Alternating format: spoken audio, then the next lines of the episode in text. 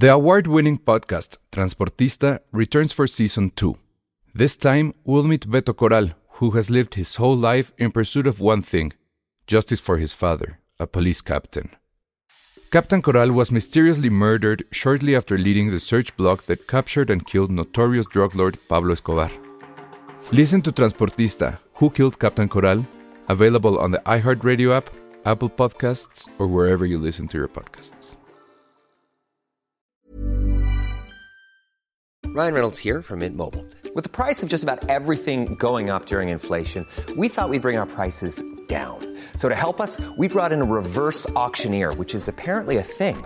Mint Mobile unlimited premium wireless. Ready to get 30, 30, bit to get 30, bit to get 20, 20, 20, bit to get 20, 20, bit to get 15, 15, 15, 15 just 15 bucks a month. So, Give it a try at mintmobile.com slash switch.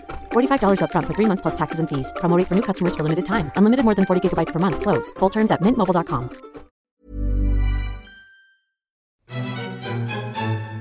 mundo de hadas, princesas y dragones, llegan como salidos de un cuento Ale Castro y Josué Corro para darnos una guía completa en tu visita al mundo mágico.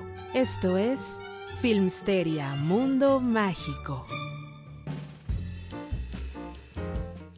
Hola a todos, bienvenidos a Filmsteria, el único podcast de cine que tiene probablemente uno o dos episodios especiales sobre todo lo que quieren saber sobre Disney World. Eh, no hay traducción de Disney World, creo, entonces todo lo que quieren saber sobre Disney World Orlando. Les vamos a dar tips, cómo llegar, responder todas sus preguntas que nos estén haciendo ahorita en vivo, también en nuestras redes, obviamente arroba Filmsteria.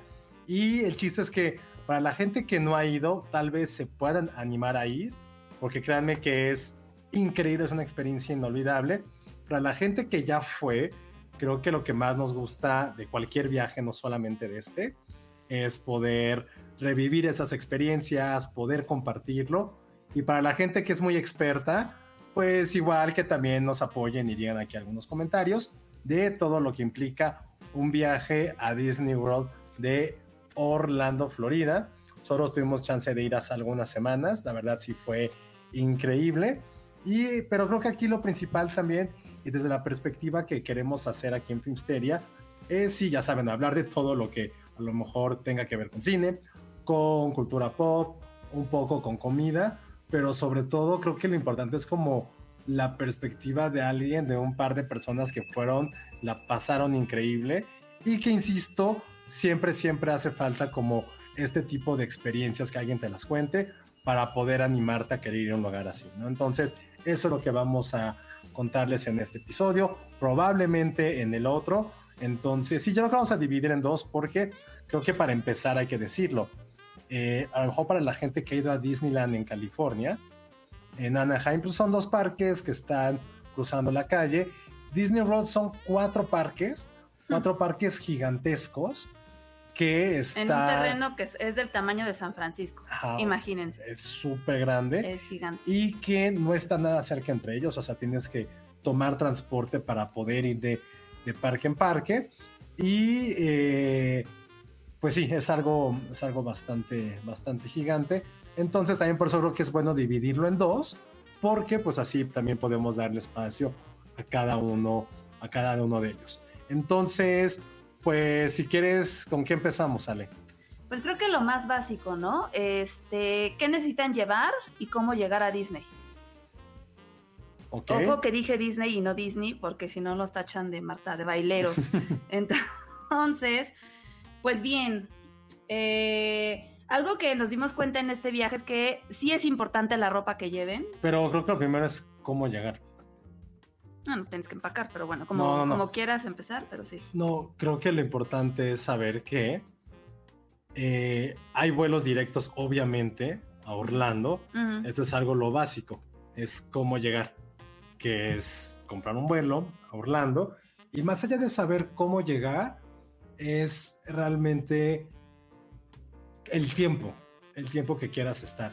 Nosotros tuvi- tuvimos chance de estar de domingo por la tarde hasta el viernes por la tarde. Fueron cinco días. Probablemente nos pudimos haber quedado otro. Creo que eso hubiera sido ideal. Pero lo importante creo que con cinco días con cinco días que, que vayas es perfecto. Ahora, nosotros quisimos llegar en domingo para poder disfrutar los parques lunes, martes, miércoles, jueves y viernes, sobre todo porque el lunes, de lunes a miércoles notamos que no había tanta gente. Puedes disfrutar de esos, de esos parques. Eh, también no digo que jueves y viernes no, pero obviamente hay un poquito más de gente. Y también lo que quisimos de, de nuestra parte fue evitar estar el fin de semana ahí. No porque no quisiéramos, créanme que nos hubiéramos querido quedar más días, pero obviamente hay más gente y también sube el costo de ciertos aditamentos que necesitas para Disney, para disfrutarla, pasarla bien, que también ahorita vamos a hablar de eso. Luego, este, fue lo que nos pregunta justo Brenda Pañagua. ¿Cuántos días son necesarios mínimo para disfrutar la experiencia? Mínimo te diría cuatro días efectivos para disfrutar. Sí. Para un día en cada parque. En cada parque. Es que sí, creo que sí es importante dedicarle al menos un día a cada parque. Son tantas cosas que ver. Y luego, eh, digo, ya hablaremos de eso más adelante. Pero más allá de los rides, hay experiencias. Entonces, de repente era como, bueno, ya terminé. Pero, te, o sea, es esperarte la noche porque vienen unos shows increíbles. Este, por la mañana también hay cosas, bienvenidas, este, desfiles, ¿no? Bailes. O sea, sí hay como muchas cositas alrededor que sí requieren es- o sea, digo, para que lo disfrutes y de verdad te empapes de todo lo que hay, sí quedarte al menos un día en cada uno de los parques, ¿no? O sea, creo que sí, lo que dice Josué. Y digo, ya jodido así, mal, mal, mal, tres días así, ¿no? Mínimo. Ujú. Yo Entonces, digo, ya estuvo muy tonto lo obvio que es ir a Orlando. Ahora, lo segundo que eh, ya están preguntando mucho de cómo llegar del hotel, perdón, del, Del aeropuerto. del aeropuerto a los hoteles, pero ahí les va. Hay donde te quieras quedar tiene también que ver mucho con tu presupuesto. Hay de todos tipos. La verdad, eh, estuvimos efectivamente nosotros en el hotel, literal solamente para dormir. Hmm. Estuvimos solamente para dormir. Entonces, ese es un punto. Hay hoteles de diferentes presupuestos. Obviamente los presupuestos tienen que ver mucho más con la distancia que estás del parque a realmente a lo mejor las amenidades que puedes tener. Y al mismo tiempo hay varios hoteles oficiales de Disney. Ujú. ¿Qué tienen estos hoteles? Digo, es que son, numerarlos son, sería también tomarnos más de 40 minutos porque son muchos. Obviamente también tiene que ver mucho con el presupuesto donde te quieras quedar en un hotel de Disney. Pero eso, eso ahorita lo, lo podemos platicar. Ahorita este, también tenemos ahí nuestro acordeón para hablar de, del hotel. Pero primero vamos, si quieren, este, con, con sus dudas. ¿Cuál es la mejor forma de transportarse del, del aeropuerto de Orlando a cualquier punto de la ciudad? Lo mejor, lo mejor. No hay metro, no hay metro que No. te transporte del hotel. Lo mejor es tomar un Uber. Eso es la mejor opción. Sin embargo, también existen las la posibilidad de tomar dos, pues sí decirlo, como camiones oficiales, tanto de, bueno, más bien como de Orlando, de la ciudad, que son eh, camiones un poco tematizados que te pueden llevar a tu hotel, que es como, existían estas, estas camioncitos antes como unas vans que hacían ese servicio, obviamente como puedes llegar a las 10 de la noche y tomar esa van a las 10 y media, porque póngale tú, vamos a hacer un ejemplo como si fuera la Ciudad de México. Eh, perdón por la gente que, que a lo mejor no conoce, pero bueno, es para darse una idea, ¿no? A lo mejor tú te quedabas en tu hotel, eh, en la Condesa, ¿no? Ujú. Estás en el aeropuerto y decían, ok, los que van a la Condesa, Roma, Chapultepec, toda esta zona, sale 10 y media. En cambio, si tu hotel se que estaba eh, por el Estadio Azteca, por Perisur, Por Perisur, ese ujú. salía hasta las 10.45 o contratar estos dos camioncitos que los pueden encontrar en la página del aeropuerto de Orlando. Son las dos mejores opciones para llegar del aeropuerto a tu hotel donde ustedes se Claro. quieran hospedar. Y evidentemente, pues también es presupuestos y que tanta prisa tengan. A lo mejor si tienen tiempo, van tranquilos, pues una, y una opción económica, pues es justamente estos camioncitos, porque ob- obviamente vas haciendo paradas, ¿no? Para ir dejando a la gente en sus zonas. Pero si lo que quieren es pues, llegar rápido, eficiente y demás, pues sí, evidentemente es un Uber. Digo, también hay transportes privados, privados que puedes contratar. Pero eso sí ya, digo, están muy padres porque te dan toda la experiencia, te dan dulces adentro de, de tu de tu van, de tu camioncito y demás, pero pues sí, obviamente eso ya es más presupuesto. O sea, Perdón. nos pone Ericito, no sé qué hago aquí, no, nunca voy a ir. Pero la verdad, no importa, o sea, creo que es la parte y la magia también de poder saber que existe un lugar así y todo lo que hay alrededor. Entonces, la verdad... Nunca digas nunca, Sí, Ericito. sí, sí. Nunca, de verdad. No sabes. Vero H. Marín nos pregunta, ¿dónde se hospedaron? ¿Dónde recomiendan hospedarse?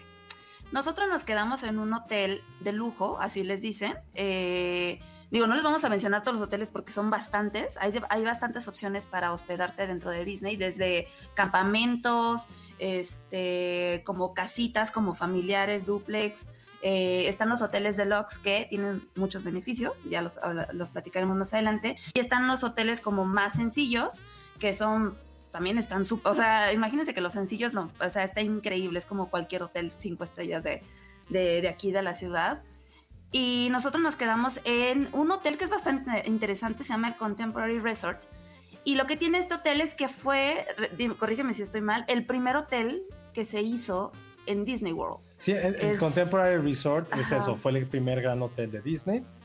Eh, es el que está más cerca de Magic Kingdom, Ujú, caminando, literal. que creo que es ahorita ya el momento de a lo mejor, ya que nos vamos a empapar en esto de decir dónde nos quedamos, todo lo que había en el hotel, los cuatro parques de Disney. Creo que antes de empezar con, con la parte, digo, ya dijimos cómo llegar, ya dijimos quizá algunas opciones de hospedarse, en los tipos de, de parques que hay, pero creo que lo más importante también es platicar que hay cuatro, que hay cuatro parques. El primero es Magic Kingdom, que es el tradicional, donde está el castillo, el que es más parecido a Disneyland. Ese es, Es Magic Kingdom. Kingdom. Ajá. el segundo es Epcot, el de la bola, es ese famoso, el de la bola, donde hay, eh, hay este pabellón de diferentes naciones. Es decir, que un poquito vamos a poner como alguien aquí que nos pone de mejor hablemos de Six Flags. Pues ven que en Six Flags de repente hay como el pueblo esto, el pueblo lo otro. El pueblo vaquero, el pueblo no sé qué. En Epcot hay este el, la villa de la ciudad de, de- bueno, no la ciudad, de México. Está la villa alemana, está la japonesa, la alemana, Reino Unido, Francia, Canadá, Sí, Estados de, de Unidos, diferentes, pero países. Ahorita nos adentramos más en eso. El otro es Animal Kingdom, donde es famoso por lo de Avatar, también porque hay un safari. Y el último es Hollywood Studios, que es donde está la tierra de Toy Story y también de Star Wars, ¿no? Entonces, esos son los cuatro parques. Nosotros no tuvimos chance de, de quedarnos. Fue en el Contemporary Resort, que es el que está más cerca de Magic Kingdom. Es evidentemente el primero que existió desde que lo abrieron en el 71. Y también ese es famoso porque hay un monorriel. El monorriel literal está dentro del hotel. Entonces, a mí aquí ya vamos a empezar a cambiar con nuestras fotitos para que lo puedan ir viendo. Es este hotel donde si es como una forma como de pirámide, como cortada a la mitad. Y en medio, para la gente que nos está escuchando en audio, pasa el monorriel. Que ese monorriel te lleva directamente a Magic Kingdom. Digo, porque ya después de unos días allá no quieres caminar, entonces literal estás en la puerta de Magic Kingdom en 5 o 3 minutos. Y también te lleva como una terminal donde haces un transbordo para llegar a Epcot. Entonces, sí es como un- el único como tren que hay ahí en, en, en Orlando, es justamente ese. Y está bien padre este hotel porque estaba tematizado un poquito, bueno, no un poquito, completamente, como Los Increíbles. Exacto. Entonces, por ejemplo, aquí te estamos poniendo una foto para la gente que nos está viendo en vivo en YouTube, donde eh, hay muchísimas cosas. Eh, está, por ejemplo, los closets están iluminados con los personajes de, de Los Increíbles. Exacto. Hay muchísimos detalles. Las camas, las almohadas tenían la cara de Frozono, de Etna Moda. Entonces, está bien, bien, bien padre. Y hay algo aquí que nos, que justo que nos comenta Vero H. Marín. Nos pone el chiste de hospedarse adentro es aprovechar todo lo Eh, que sí. incluye, ¿no? Y sí. Y es también algo que nos dice Alex Juárez García. Hospedarse en ese hotel te da beneficios como entrar antes al parque o quedarte más. Sí. Efectivamente, Alex. Digo, ya platicamos ahorita un poquito de cómo se ve, lo bonito que está. Evidentemente, todos los hoteles de Disney tienen restaurantes. Aquí, por ejemplo, tuvimos oportunidad de, de bajar a desayunar ahí al restaurante del hotel. Y también tienen uno increíble que es de cortes de carne, que se llama Steakhouse 71. 71. Uf, Sí, e- este, este restaurante se llama así porque justo Steakhouse 71 porque pues, fue inaugurado en el 71, va a la redundancia, y su especialidad son los cortes de carne. Entonces, sí es un, este, sí es un lugar que tiene toda esta vibra setentera, pero, pero que sí conserva mucho esta cal- la calidad de los alimentos. Este, tienen un menú, también tienen un menú vegano, que eso también es, estuvo padre, o sea, porque sí llega un o sea, Disney es delicioso, pero sí llega un punto en el que dices, por favor, alguien deme una ensalada, porque sí es, es, es demasiada gordura y deliciosidad. Este restaurante está ubicado dentro del hotel. Eh, esto que estamos viendo en la imagen es, es como la cafetería o el, lugar donde se, se desayuna, que aparte lo que tiene es que es carácter. Entonces, aparte de que estás ahí comiendo delicioso, de repente se acercan los personajes Disney, este Pluto, digo Disney, ¿eh? Pluto, Mickey, Donald, Goofy, y están ahí desayunando contigo. Eso es lo que está padre. Stick House es una onda un poquito más elegante, por este, decir que, así. este que dice Ale se llama Chef Mickey's. Exacto. O sea, no hay mucho pierde de cómo se llama. Y eso es algo que, que también vamos a platicar un poquito más adelante de qué implican estos characters dinings, que es como comida con personajes, porque justo llegan, pues sí, los personajes en botarga, Sí. llamarlo así. No le digas botarga, le quitas Entonces, la magia. como, como se le dice. Son los mismísimos personajes. Llega En Mickey botarga. en Y- persona. Y, pueden estar ahí, no comen contigo, obviamente, pero te puedes tomar fotos, te saludan. Y las caras de, ni siquiera quiero decir de los niños, de todos nosotros al ver eso, fue, es, es fenomenal, es espectacular, es Sí. algo que nunca vas a olvidar. Y justo de este Steakhouse 71 es de uno de los mejores, no solamente restaurantes de Disney, de los, de los hoteles, sino también de los mejores de Orlando. Ahí probamos, por ejemplo, ¿te acuerdas, Ale? En unos huevos batidos con tocino, con pork belly que estaban, se Estaban los juro, la cosa, sí. la cosa más, más rica. Pero ahorita en la imagen, por ejemplo, podemos ver que hay un mural, incluso hay un mural de unos ocho pisos en el centro del hotel y al ladito va pasando el monorriel. Entonces, está, eso está bueno. Entonces ahorita vamos a, Vamos a ir leyendo las. Vamos a ir leyendo algunas preguntas. preguntas, sobre todo ahorita que hablamos de, de la parte de hoteles, ¿no? Ah, no, lo que nos preguntaban, ¿qué, qué incluye como de beneficios? Todos aquellos que reserven hospedaje en algún hotel de Disney, porque también hay por categorías, están como los de lujo, los normales y los super económicos. Eh, cualquiera que te quedes en esos hoteles, puedes entrar media hora a cada parque. Obviamente, digo, Media hora antes. media hora antes a cada parque, que eso de verdad cambia completamente la perspectiva, porque en esa media hora eh, te puedes subir a los rides a lo mejor los más pues, codiciados en cada parque, ¿no? Que ahorita también vamos a llegar Sí, a, o sea, a esa parte. imagínate en llegar media hora antes de que abran y de que llegue toda la gente y está solamente la gente que se está hospedando en estos hoteles.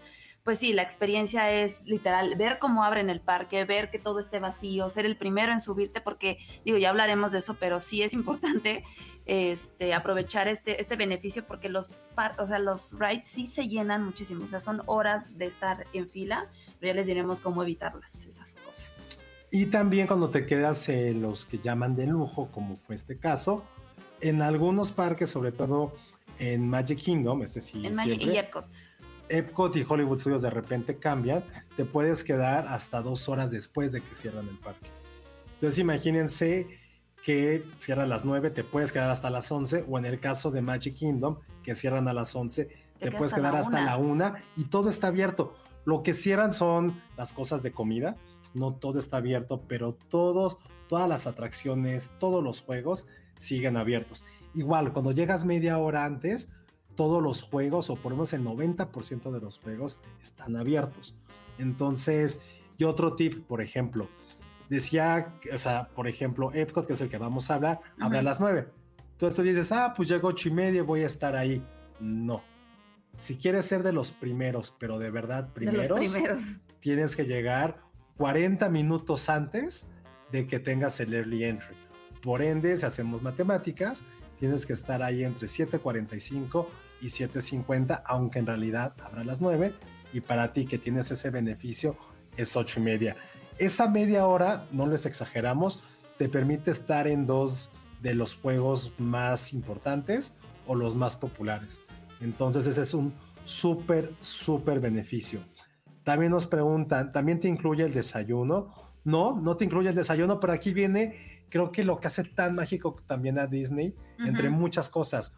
Puedes llevar toda la comida que quieras al parque. Exacto. Ahorita nos saltamos esa parte, perdónale, Sí. pero ahorita antes de entrar a los parques vamos a hablar de qué pueden llevar en su maleta, qué deben llevar, mejor dicho, Más en bien su, que deben. en sí. su maleta, pero eh, en Disneyland, por ejemplo, y en Disney World te permiten entrar con mochilas. Digo, tampoco exageren con mochilas de fútbol. Sí, no se lleven el backpack sea, así Es gigantesco. una mochila de como de escuela para que pongan ahí algunas cosas y pueden volverse loco con la comida que quieran. Obviamente no pueden entrar cosas de vidrio ni tampoco alcohol. Alcohol. Pero si quieren llevarse el sandwichito, el atún, la torta. Vimos gente que mete hasta pizzas, imagínate. ah, sí, vimos gente que metía pizzas. Sí. Sí, si sus mamás eran como la mía, que ponían, que agarraban la bolsa del pan bimbo, hacían sándwiches de pan Y bimbo llenaban de y pan llenaban la bolsa de pan del pan bimbo con sándwiches, pueden hacer eso. Sí. Nadie los va a juzgar. ¿No? No es aquí como en los parques de México de, uy, no, mira lo que trae. Digo, si van al rollo, pues también, pues, pero, pero pueden llevar lo que quieran. Sí, Entonces, puntos. Los vamos a también Vero H. Ma- Marín. Creo que también te llevan tus compras a tu habitación. Sí, Sí. también pueden. En el hotel donde nos quedamos y también en todos los hoteles de Disney tienen tiendas. Entonces, por ejemplo, la verdad donde nos quedamos nosotros había dos o tres tiendas que estaban increíbles Padrísimo, sí. tanto de comida como de ropa, de souvenirs, de todo. Entonces, si les dices, oye, pues estoy quedándome en tal habitación, sobre todo digo, eh, si vas a, no sé, estoy pensando como en qué momento podrías utilizarlo. A lo mejor compraste algo antes de irte al parque y no te lo quieres llevar, pues les dices que te lo suban a tu habitación. Exacto, Digo, o no- también No sé cuándo pudiera si ser. estás, supongamos, en Animal Kingdom y compraste, no sé, un Pumba y de repente te vas a Hollywood Studios y ya no lo quieres, eh, o sea, puedes regresar lo que compraste o cambiar lo que compraste en cualquier tienda dentro de Disney World. No necesitas estar en la, en la tienda donde lo hiciste ni en el mismo parque, o sea, puede ser donde sea, inclusive en tu hotel. O sea, si, si compraste algo en los parques y luego te vas a tu hotel y bajas a esa tienda y quieres hacer algún cambio o devolución, lo puedes hacer ahí mismo. La verdad es que eso también está increíble. O puedes comprar también desde la app. Tienen una aplicación muy, muy padre. Ya también hablaremos de, todo lo que incluye esta app. Pero dentro de esos beneficios es justamente hacer compras y puedes pedir que, o ya sea que recoge, recoger en tienda o que te lo lleven a, a tu hotel. Entonces, ahí está ese tip. Luego te cobran las fotos con los personajes. No te las cobran, pero eh, es un buffet. Todos los las comidas con personajes, ya sean desayunos, comidas o cenas, son buffets. Entonces hay un precio que oscila en los desayunos entre 45 y 50 dólares y por persona. Y en las comidas 60, 65, ya no son un poquito más caros que son especiales, pero es un buffet. Entonces, sí pueden decir que está quizá caro, pero comes mucho, comes bien y, Y esa experiencia, experiencia es, Maravillosa. es, es fenomenal. Sí. Pregunta a Oscar Sánchez, si así es como los Simpsons donde cambias tu dinero por dinero del parque. No, no, créanme que aquí puedes, puedes este, comprar con tu tarjeta, con, en efectivo, o sea, realmente no. No, está, sí, exacto, pues eso sí. Ah, Pueden pagar con efectivo, Sí. con cualquiera tarjeta o en la misma aplicación, que les digo que es una maravilla esta aplicación de Disney. Eh, puedes ingresar tu tarjeta y en algunas tiendas para evitar las filas que de repente, sobre todo la- ya que todo el mundo se va del parque, que es cuando vas a ir a comprar, puedes escanear el código de barras con tu producto y puedes pagar directamente desde tu aplicación. Entonces no es necesario cambiar Sí. dinero, pero sí. No, y la aplicación es muy noble, o sea, realmente nada más es acercar tu celular y listo. Y obviamente esta tienes otra maravilla de Disney que en todos los parques, en todo momento, hay Wi-Fi. Sí. Se los juro que yo estaba en el parque y decía, a ver, hay más gente ahorita aquí que en un partido en el Azteca o en cualquier estadio. ¿Por qué o, en, o en un festival de música, ¿no? Como el Vive Latino o el Corona, que nunca, que creo que todos hemos pasado de no tengo señal, alguien se pierde la chingada, Sí. se roban los celulares. Dije, ¿cómo es posible que en Disney, que es más grande, Sí, hay y que hay señal. más gente, hay señal todo el tiempo. Entonces, eso fue lo, te lo juro que las primeras tres horas estaba como dándole en mi cabeza de, no es posible que esto pueda pasar aquí. O sea, se entiende, pero ¿por qué en otros lugares con menos gente que igual es al aire libre no pasa? Pero fue un misterio que estuve como en dos filas pensando las que dije, bueno, ya, ya basta. Sí. Entonces, eso es. Luego, Alex Juárez, los juegos mecánicos y atracciones abren a la misma hora o hay horarios.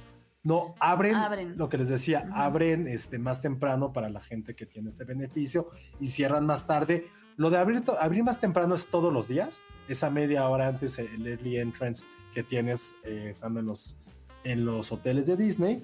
Y lo- las noches, las extended hours, que así se llaman, Ajá. no siempre pasan, es una vez a la semana y no son todos los parques. El único parque que no tiene eso es Animal Kingdom, porque hay... Hay animales. Hay ya, lo- ya llegaremos a eso. Pero Animal Kingdom es el, es el parque que cierra más temprano porque tiene, pues, tiene un safari y para cuidar a los animalitos, pues, de- o sea, en ese, en ese parque no hay juegos pirotécnicos y se cierra temprano por lo mismo, para no molestarlos. La pregunta de Alexa Lima, porque nos están Sí. escuchando en audio, pueden meterse a nuestro canal de YouTube y sale Ale con unas orejitas que se compró, que son como de diamantina, de mini. Y un- duramos años. Fue la odisea más grande, escoger las orejitas adecuadas. Pues Ale- Alexa Lima nos pregunta cuánto cuestan las orejas.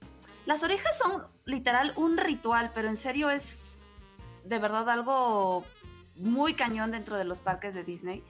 Porque sí hay una cantidad excesiva de opciones que, que de verdad por eso me tardé tanto, porque yo decía, es que ¿qué, qué quiero? Quiero de Star Wars, quiero de Turning Red, quiero unas clásicas, quiero de una princesa, etcétera. Y las orejitas pues van cambiando de precio. Por lo general cuestan entre 28 y 30 dólares las orejitas como estas que son pues no, las clásicas normales. Pero hay unas que son ediciones especiales. Habían unas padrísimas, increíbles de, de la celebración de, de los 50 años o de los 100. o de los 100, que esas ya estaban, por ejemplo, en 50 dólares. Hay, hay orejitas con que este, cristales de, Swarovski que cuestan hasta 200 dólares. Yo me quedé traumada con una, este, unas orejas preciosas que eran de jazmín, de Aladín, y en medio tenían el, Una piedra que era, era el, zafa- el zafiro que trae jazmín. Esas orejas costaban 60 dólares, o sea, yo iba a pagar y yo de, ah, cuestan Las 60. dejó bien ñera. Dijo, ay, no, No, gracias. dije, no va a pagar 60 dólares por unas orejas. Yo, por ejemplo, soy esa persona que, que, que le da pena no pagar por las cosas ya que están en, Ay, en no. la registradora. Pero esta esa vez me dijiste, déjalas. No. No, no, pero, pero, o sea, sí hice un oso porque las iba a pagar Ale y de repente nos dice el chico que, por cierto, toda la gente ahí es amable en otro Ay, nivel de sí. amabilidad y de sonrisa. Dice 60 dólares, pero el güey muy feliz sonriendo. Nos volteamos a ver ya le dice, no, no, no, no, pero yo soy esa persona que, que le da pena con la gente, ese cosas. Y le, y le dije, ay, no, perdón, es que era para un regalo, pero es muy caro para un regalo. Y el güey así de, güey, pues no me des explicación. Sí, no les Y yo, no, importa. no es un regalo, o sea, perdón, no, es que no, no es que no querramos comprarlas. Y el güey así de todo chido, güey, o sea, No ya, ya vete. nada, sí. Yo, no, sí, gracias, pero pues no, no, no, no, no nos dieron tanto dinero. Pero ¿qué tal las tuyas? Cuéntales. güey ya así de, sí, ya, ya, ya vete. Entonces, pero eso de las orejas, la verdad, eh, había, había chicos con orejas. Yo también estuve muy cerca de comprarme unas de Star Wars que eran las, las orejitas de Mickey y tenían el sable rojo y el sable azul como cruzado y se veían padre. Hay unas de Baby Yoda que también me encantaron. Porque Pues salían como. ¿no? sal- sí, sal- creo que eran para niños. Serían como las orejitas de Grogu. Ya, y en medio tenían su carita. Me las puse, estaba neceando, o sea, me apretaban horrible. También estaba muy cara. Y había, ¿cómo se llama? ¿Zoka?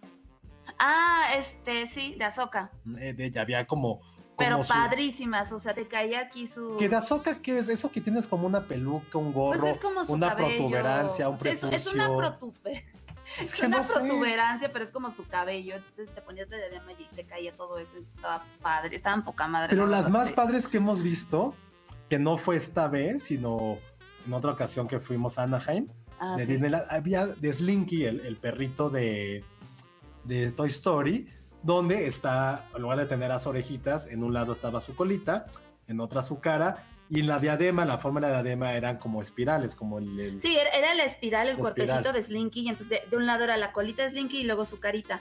Pero, lo, o sea, es que esto, esto de, las, de las orejas de verdad es como un ritual, una secta, porque cada año, cada temporada van cambiando y van sacando que las de Halloween, que las del Día del Amor, que la celebración, este, Navidad, ¿no? Eh, hay, hay orejas de cada princesa, de, de cada personaje. O sea, sí es una locura las opciones que hay y la verdad es que todas son tan preciosas. En, en Epcot, por ejemplo, están los pabellones que estábamos platicando hace ratito del- de, las, de los países. Hay orejas representativas de cada país. Entonces, sí era una locura estar viendo cuál escoger. Y bueno, pues al final me ganaron estas, pero sí me tardé yo creo que como casi todo el viaje en escogerlas. Sí, pero si es un ritual, justo como dice Sí. Ale, y creo que si es la primera, segunda, tercera, no importa cuántas veces vayan, ves a toda la gente llevando eso. Es como en, en mi caso, cuando vas a un partido de fútbol o vas a ver algo de deportes y ves a todo el mundo con su jersey, es como, güey, no te quieres quedar afuera y te compras algo del equipo. Así es esto. Entonces yo andaba todo el tiempo con mi ojito de Mike Wazowski Y fue la sensación. y todo el mundo me preguntaba, ¿dónde lo compraste? ¿Dónde lo viste? Y yo así nomás iba como, ey, ey, ey. Entonces, eso sí es algo que, que creo que hay muchas cosas que pueden comprar, lo que se les ocurre existe, pero si van a invertir su dinero en algo que a lo mejor solamente les va a durar la semana que estén ahí y quizá no las vuelvan a utilizar, pero es el frenesí del momento, sí son las orejas y lo que les contamos. Empiezan desde los 25 hasta los los, los- los de- los de 100 fueron, fue algo especial por el aniversario, pero de 25 a 50 dólares es más o menos lo que les cuestan unas orejas. Pregunta a ver a Chamarín, ¿hay orejas de Turning Red? Sí. Sí, no le encantaron tanto a Ale. Eran... Era como una blanca, era, no, era una blanca, Ah, claro. sea, una bola blanca y una bola naranja con la carita de May. Era todo lo que tenía. A mí me gustó más una gorra. Ah, estaba bien bonita. La gorra estaba preciosa, pero era también así como de, uff, no, o sea, porque aparte de la gorra era un peluche y tenía, o sea, la forma de un panda y todo, pero yo decía, es que se me va a calentar el cráneo Sí. con tanta peluchosidad en la cabeza, entonces, pues al final no. no y Ale gustó. venía diciendo peluche en el estuche todo el viaje. Fue como, no mames, ¿de qué hablas? Claro que asco". no. Pregunta Jack Fan, ¿tuvieron problemas con la tarjeta de México? ¿Se Cero. bloqueará por la ubicación? No, Cero. eso ya, o sea, en mi tiempo ch, tenías que marcarla a tu tarjeta, a tu banco para decirle, voy a salir de viaje. La última vez que lo hice habrá sido como en 2013, Hace 10 años, y el que me respondió, la gente se burló de mí. Me dijo, "Uy, ya no tienes que reportarla. Y yo, ah, bueno, perdón, y me sentí completamente bulleado por alguien en el teléfono. Sí, no, ya te dicen que no. ¿Cambiaron dólares o cómo pagaron? Sí, Híbrido. O sea, algunas había- cosas ajá. con efectivo, porque, o sea, pero no, todo lo puedes pagar con tarjeta. Todo sí, se puede pagar todo, con tarjeta todo. o en Yo, efectivo. yo la verdad es que el efectivo lo usaba más para los snacks, ya saben, que de repente hay un snack, hay un dólar, cinco dólares, entonces era como, ay, ten, ten, ten, ten. Y ya para, por ejemplo, compras más grandes como la ropa y demás, pues sí prefería usar la tarjeta. Luego, ¿qué otra pregunta? De verdad, pregúntenos lo que quieran, o sea, no somos, no somos expertos, pero ¿tú cuántas veces has ido a Disney? Dos, ¿no, Ale? Dos, ajá. Yo a Disney World es realmente mi primera vez que fui. Anaheim eh, había ido cuando tenía 8 años, cuando tenía como 24. eh, antes de pandemia fue mi último viaje antes de pandemia. Y otra, o sea, esta ya es la como sexta vez que voy, contando por las otras cinco habían sido en, Disneyland. Entonces, insisto, no es que seamos expertos, pero hicimos mucha investigación para ir antes y mucha investigación para este podcast. Entonces, sí, estamos muy frescos con eso. Pregunta, Vero H. Marín, ¿en qué temporada recomiendan ir? Uy, Gran, gran, gran pregunta. Sí. Eso también lo investigué mucho para poder ir porque, paréntesis, fueron mis primeras vacaciones de- de- desde 2019. sí. Desde 2019 tenía cuatro años sin tomar vacaciones de trabajo. En- obviamente, pues no de dónde más. Entonces sí, sí planeé, sí planeé mucho tiempo este viaje. Entonces las temporadas que, las temporadas altas en Disney y casi en cualquier parte del mundo eh, de este lado del Ecuador, porque sabemos que aquí somos muy, aquí sí somos, Ale y yo somos el team capitalista. Bueno, Elsa es un millón de veces más capitalista Ay, que nosotros. sí, sí, sí. Si ustedes creen que nosotros somos capitalistas, Hasta Penny es capitalista ya. eh, Penny es súper capitalista, pero Elsa es más. Sí. Elsa es súper capitalista, pero entonces eh, las temporadas más altas obviamente son cuando se cruzan las vacaciones de niños, o sea, en Semana Santa, Semana Santa. este, verano e invierno, o Navidad, mejor Y dicho. de Navidad, dicen que es una cosa Sí. increíble, pero es una locura. O sea, no cabe ni un alfiler. Imagínense. Y que estos obviamente si tienen, tienen, porque no voy a decir la palabra quieren, tienen que ir con niños, pues esas son las temporadas, pues la mejor temporada para ellos, obviamente. Oye, no he cambiado la, la foto. Entonces No, déjame cambiar la foto. Ay, no. Voy a poner la que causó controversia. Ah, miren, volviendo al tiempo, digo, lástima a la gente que nos está escuchando en Spotify o en Apple Podcast porque no pueden ver esta bonita foto. También había muchísimas orejas de coco. Esas son solo unas. En como esta cinco foto que estoy ahí como de madres, es una, son orejas de orejas con florecitas de zampasúchil, Y papel picado. papel picado y las orejas son color rosa mexicano. Entonces son muy, muy de coco. Y hablando de coco, para, para mí en lo personal, mi temporada favorita es ir como en septiembre, octubre, porque todo es de Halloween. Y obviamente digo, el Halloween en, en Disney, pues no es que sea de miedo, pero todo está ambientado así y está increíble. Todo Y es, naranja. Todo es naranja, ocre. Y es la única época del año en que te permiten, como adulto, entrar a los parques disfrazado. Si tú vas, eso, es- eso también es importante, si tú vas disfrazado de algún personaje así que digas, ay, voy a ir a Disney y me quiero ir vestida de princesa o quiero ir vestida como Woody. O como Peter Pan, como un Peter Pan, amigo. esa es una de las violaciones más grandes que puedes hacer y te pueden sacar del parque. Al igual que ir, por ejemplo, ya sabes, como casi casi en, en bra o súper escotado, también este, te piden que te cambies. Entonces, volviendo al tema de las temporadas. Septiembre y octubre es temático de Disney. Eh, yo platicando con gente del parque me dijeron que septiembre es una gran época Ujú. porque ya todos los niños entraron a la escuela. Entonces no hay vacaciones, o sea, creo que para ustedes que son papás o lo que sean, supongo que también es septiembre, se compran los útiles, no hay dinero, se pagó la inscripción, colegiatura, no vamos. Entonces septiembre es una muy, muy buena época.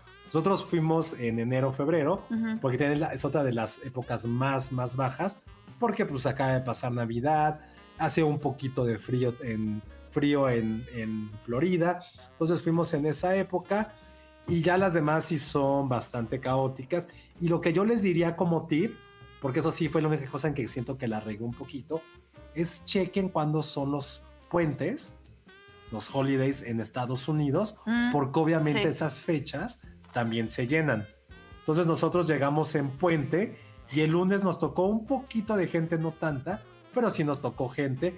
Pero nos dijeron, si hubieran venido ese sábado y domingo, estaba a reventar. Domingo, pues el lunes la gente ya estaba algunas pues regresando a sus destinos de origen. Entonces, pues es la- la- el tip. Verano, las temporadas de vacaciones de niños siempre está lleno. Septiembre y enero son grandes, grandes épocas. Septiembre gana porque digo que está ambientado. Enero no hay ambientación ya de nada. Pero revisar cuándo son los puentes para tratar de evitarlos.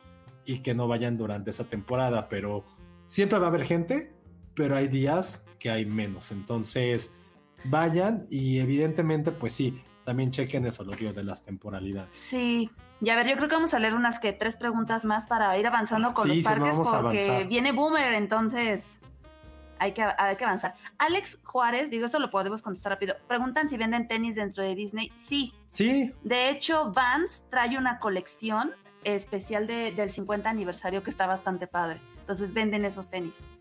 Luego nos están preguntando muchas cosas de los impuestos. Ay, la verdad no les sabría decir porque yo soy... Está mal de mi parte, pero nunca hago la devolución de impuestos. Es como, bueno, pues ya, ya está, ya, ya estuvo. Entonces, ah, lo siento por esas preguntas. Y ahorita regresamos con algo que nos pregunta nuestra querida Monse, que es, hola, ¿qué le compraron de souvenirs a Patterson? Que creo que es la que esta pregunta se La va a ligar, se va a ligar con eso que nos pregunta Oscar Sánchez. ¿Hay algo que no les gustó? Y la respuesta es decir, es que no hay nada, o sea, todo te puede gustar y puede haber cosas que no te gusten. Solo estábamos, se los juramos que estábamos en el, en el parque Y decíamos que si viniéramos con tal, esto, con tal, esto. Y, y no, es, no es broma porque supongo que no nos va a escuchar, pero sí decíamos, güey, imagínate, Elsa aquí estaría mentando madres. Sí. O también decíamos, güey, aquí estaría bien feliz porque había estas cosas, ¿no? Ajá. O sea, por decir algo como de, de- de gente del equipo, sí decíamos algo. Pero lo que más, lo que no nos gustó, y ya eso es como lo último para adentrarnos bien a los parques, porque si no, no vamos a acabar, es que en- se los juro que buscamos y buscamos y buscamos cosas para perritos, que existe una línea que se llama Disney Pets. Disney Tales. Disney Tales, perdón. Sí. Sí, no, nos fuimos inclusive a o sea, yo, yo viendo en el mapa, no hay una parte que se llama Disney Springs, que es una zona de puras tiendas Y, y ahí fuimos, a- jus- nos fuimos directamente a ese lugar porque le dije, ahí hay una tienda de Disney Tales, ahí vamos a encontrar cosas para Patterson y, oh, sorpresa. eh, al igual que las temporadas, creo que esa, es, esa, esa sección de cositas para mascotas sí está muy ligada a la temporada que vayas. Porque nosotros cuando fuimos a Disneyland, fuimos justamente en la época como de Halloween. Y había unas cosas increíbles, ¿no saben? Unos juguetes, disfraces padrísimos. Este, también tú cuando te fuiste, creo que también fue por noviembre, ¿no? Entonces había, había cosas muy, muy padres, suéteres y demás. Pero en esta época que fuimos, la verdad, no había nada.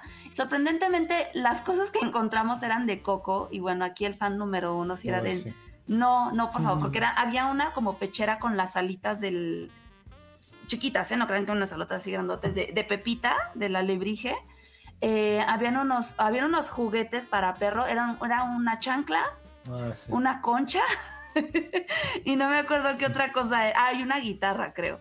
Este, unas playeritas, pero ya sabes, de esas como estrambóticas, como de las que hacían en, en Coyoacán, de que les ponías cloro y, y Creo que colores. ahorita. Este, eso era lo que había para mascotas y fue como de, "Ah, no. Entonces, la verdad es que sí, le terminamos comprando un collar muy precioso, que luego se los enseñamos porque lo trae puesto, entonces es traer De Grogu, de Baby de Yoda. Grogu, de Baby Yoda, que, que trae una medallita con, con Baby Yoda y un tazoncito. Eso fue lo que le trajimos. Sí, eso creo que es lo único que podemos decirte en este momento que no nos gustó.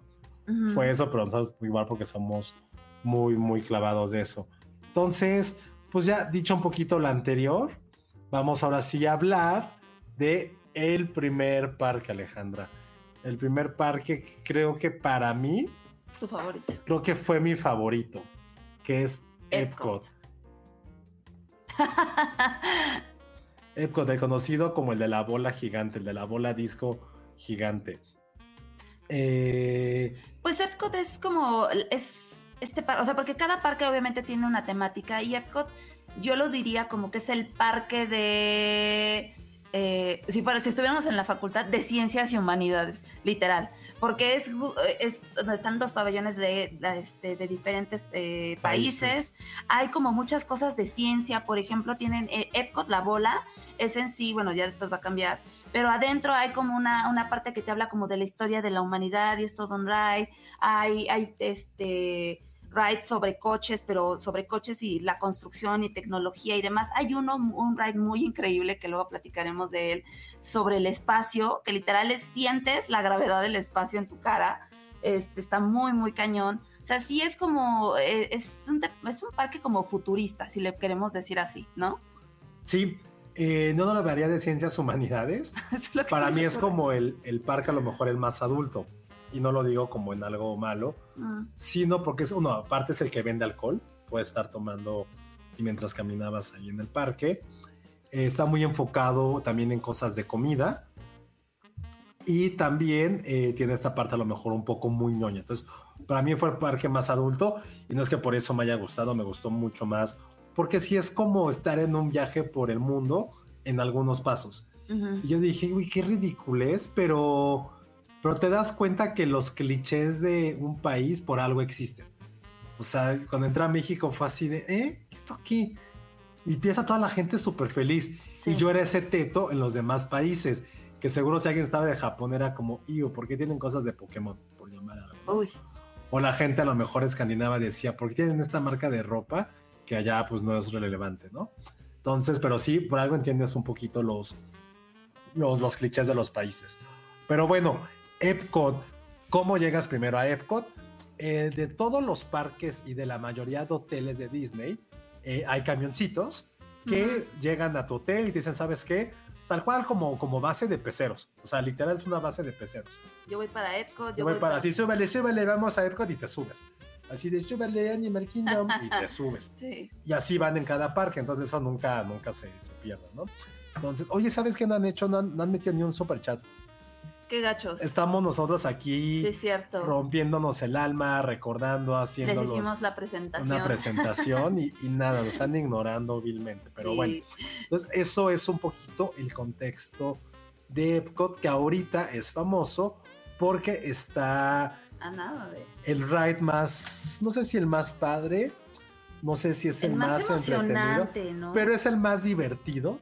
De los más divertidos. De los, los dos rides más divertidos de todo Disney están aquí, que es el de Guardians of the Galaxy, que ahorita vamos a platicar un poquito más al fondo, y el de Frozen.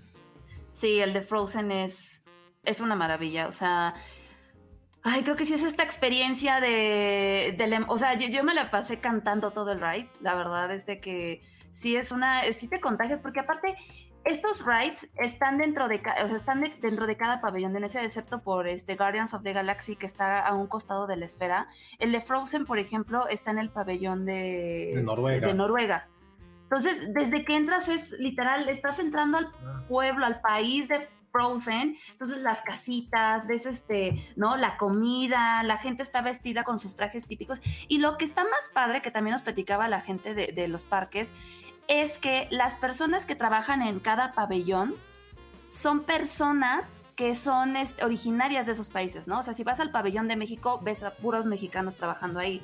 Si vas al de Francia, son puros franceses y así. Entonces está muy padre porque ellos mismos te contagian como y te platican como de su cultura y te dicen, mira, este dulce es típico porque tal, este, no había muchos, me acuerdo que en Noruega había muchas tiendas de trolls, por ejemplo. Entonces sí está bien, bien padre eso. Y, y creo que sí es parte como de la experiencia. La verdad es que Frozen es de los mejores rides que pueden, pueden existir. Sí, entonces, ve, si quieren, exacto, nos dice Jimena Lima, ahí trabajó Charlie del Río. Sí. Sí, ahí trabajó, ahí se casó, ahí, ahí concibió a sus hijos. Y ahora entonces, entendemos por qué. Exacto. Entonces, si quieren, que, te la empezamos con los pabellones de Sí, los países y después sí, con los rides, ok. Entonces, bueno, les decimos, entras como esta parte a lo mejor tecnológica, ves la bola, ahí hay como varios, varios juegos, el de Guardians, está este Mission to Mars que fue que platicó ahorita un poquito Ale, ya caminas todavía un poquito más, vas a ver el lago enorme que está ahí en Epcot, y si te vas a la izquierda, entrando de frente por donde entra la bola, el primer lugar que vas a ver Es de esos pabellones es una pirámide, no una pirámide, es un basamento, Ujú. un basamento mesoamericano, porque no se le llama pirámides a lo que existía Sí, en las ñoño, culturas, sí. sí, sí, en las culturas de aquí eran más bien basamentos, un basamento bastante grande que obviamente es el que resguarda a México. Y México, eh, bueno, todos los pabellones, todos los pabellones consisten como de tres, de tres tipos de establecimientos. Uno, el de los juegos, dos, los de compras y tres de comida. En el de México, el juego es uno que siento que tiene demasiado potencial para un futuro. Nosotros también estamos diciendo, "Oye, ¿por qué no hacen este juego? ¿Por qué no hacen esta cosa? Sí, lo, más bien le falta como una actualización. Eh, cuando entras a este basamento, lo primero que te vas a encontrar es Coco. Evidentemente es la ambientación de Coco. Y está padre, o sea, independientemente del odio de Josué, lo que está bonito es que entras y lo que vas a ver es una ofrenda. Pero sí te platican sobre eh, la tradición mexicana del Día de Muertos, cuándo se celebra, Sí tiene muy buena este, research, sí, está bien. Sí, sí, es, o es sea, de cómo se celebraba desde, ¿no? Desde nuestros antepasados, etcétera.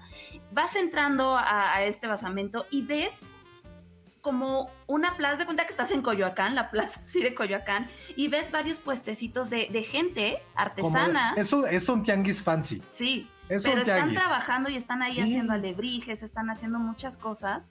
Y este. Y al fondo ves como la ciudad de Tenochtitlan. La verdad es que sí se ve muy bonito. Y, y hay un restaurante donde venden comida mexicana y puedes comer en el restaurante. Y al lado hay un lago, ¿no? Que, Entonces- que simboliza un poco a Xochimilco, etcétera. No, no sé si sea Xochimilco, más bien, o sea, para mí fue más como un pueblo mágico tipo, trip, tripo, ¿eh? Bueno, es que ya que tipo te subes al. Texcoco, tipo Texcoco, ¿qué estoy diciendo? Perdón, tipo Tasco, tipo San Miguel de Allende, porque al estar dentro del basamento este, pues todo es oscuro, entonces todo es como una noche estrellada de un pueblo. sí. Ujú. Entonces ves la catedral, ves los fuegos artificiales y eso está bien. Eh, fue lo que les decíamos, hay muchísimos souvenirs, pero como de Chicano, de Mexican Curious. eh, Calaveras. Todo era calaveras, todo era como con estas playeras Tequila. pues sí, como, como chicanas, ¿no? Que son Sí. como negras con colores fosforescentes y las letras garagoleadas. Entonces, la, la gente extranjera estaba bastante contenta. Sí, sí, sí. Vale, y yo pasamos así de, ah, órale, está bien. Pero nos subimos al ride que es de los tres amigos, que ya saben, esos son estos típicos juegos de Disney en los cuales vas como en una lanchita, una especie de lancha. Bueno, siempre son como sobre el agua. Digo, sobre el agua, ahí, ahí van este, Sí, en- surcando por diferentes niveles del agua. Y vas viendo a los tres amigos que la neta sería bueno que hicieran a lo mejor hay una representación de un gordito, de un güey.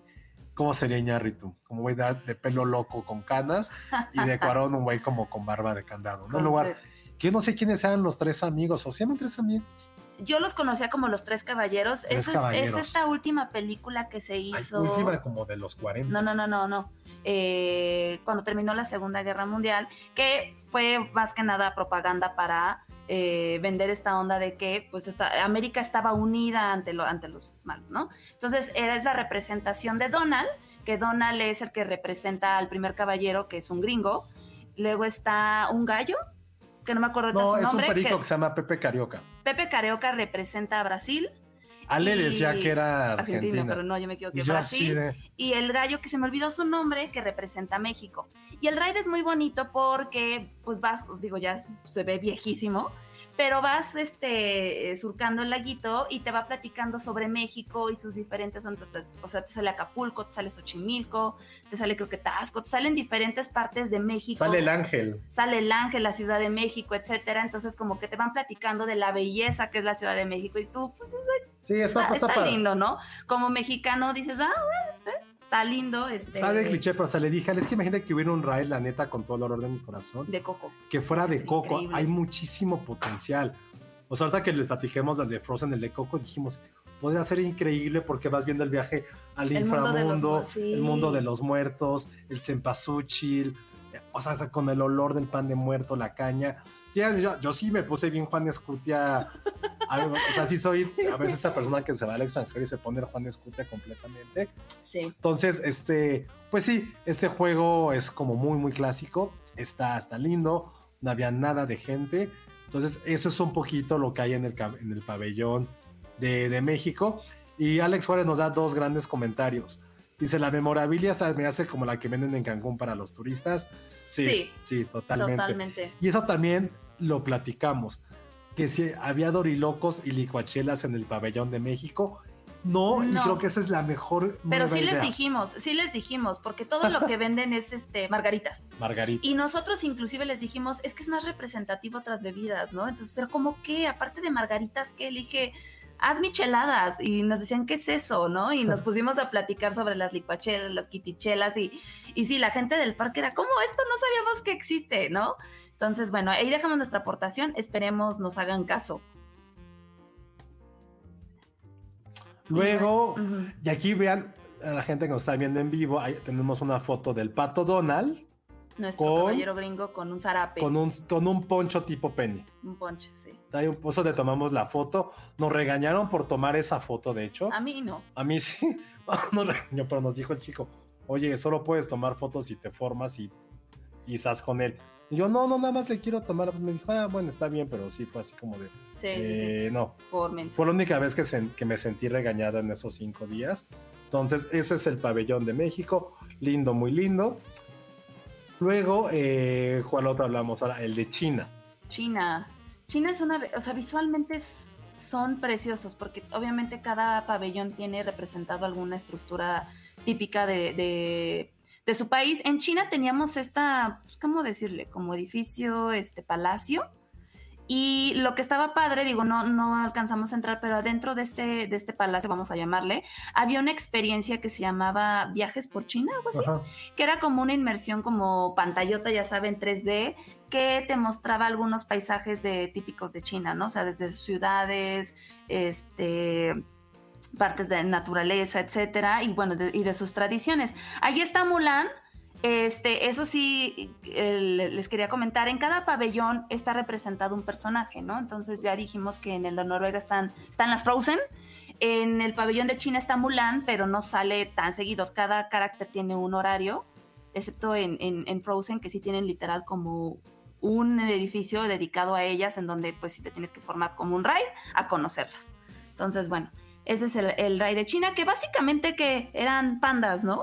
En China lo que vimos es que era una tienda gigante donde pues sí encontrabas productos chinos, Comida. pero se los juro que estaba invadido por todo lo que se les ocurra de pandas. Todo.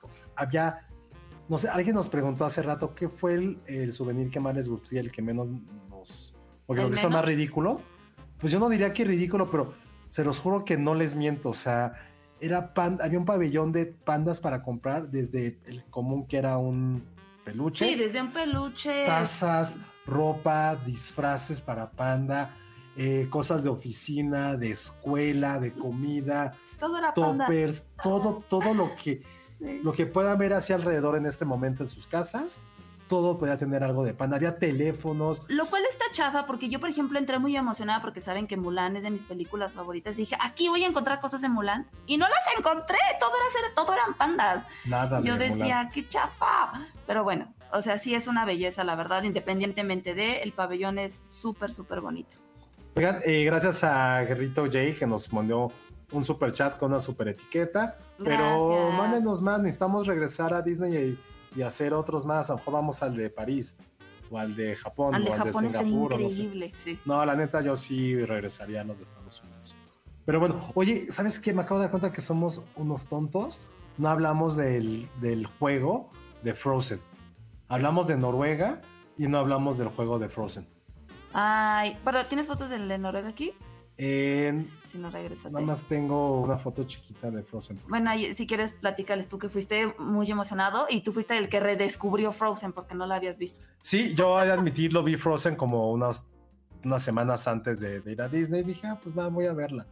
Me gustó mucho la película, pero independientemente de eso, este, esta atracción, este juego es probablemente el segundo más popular de Epcot, después del de, del de Del de Guardianes. Ujú. Y lo que está bien padre de, de Disney, y hay, que, y hay que decirlo, es que la experiencia de cada juego no arranca cuando ya te subes, te pones el cinturón o lo No. que quieras.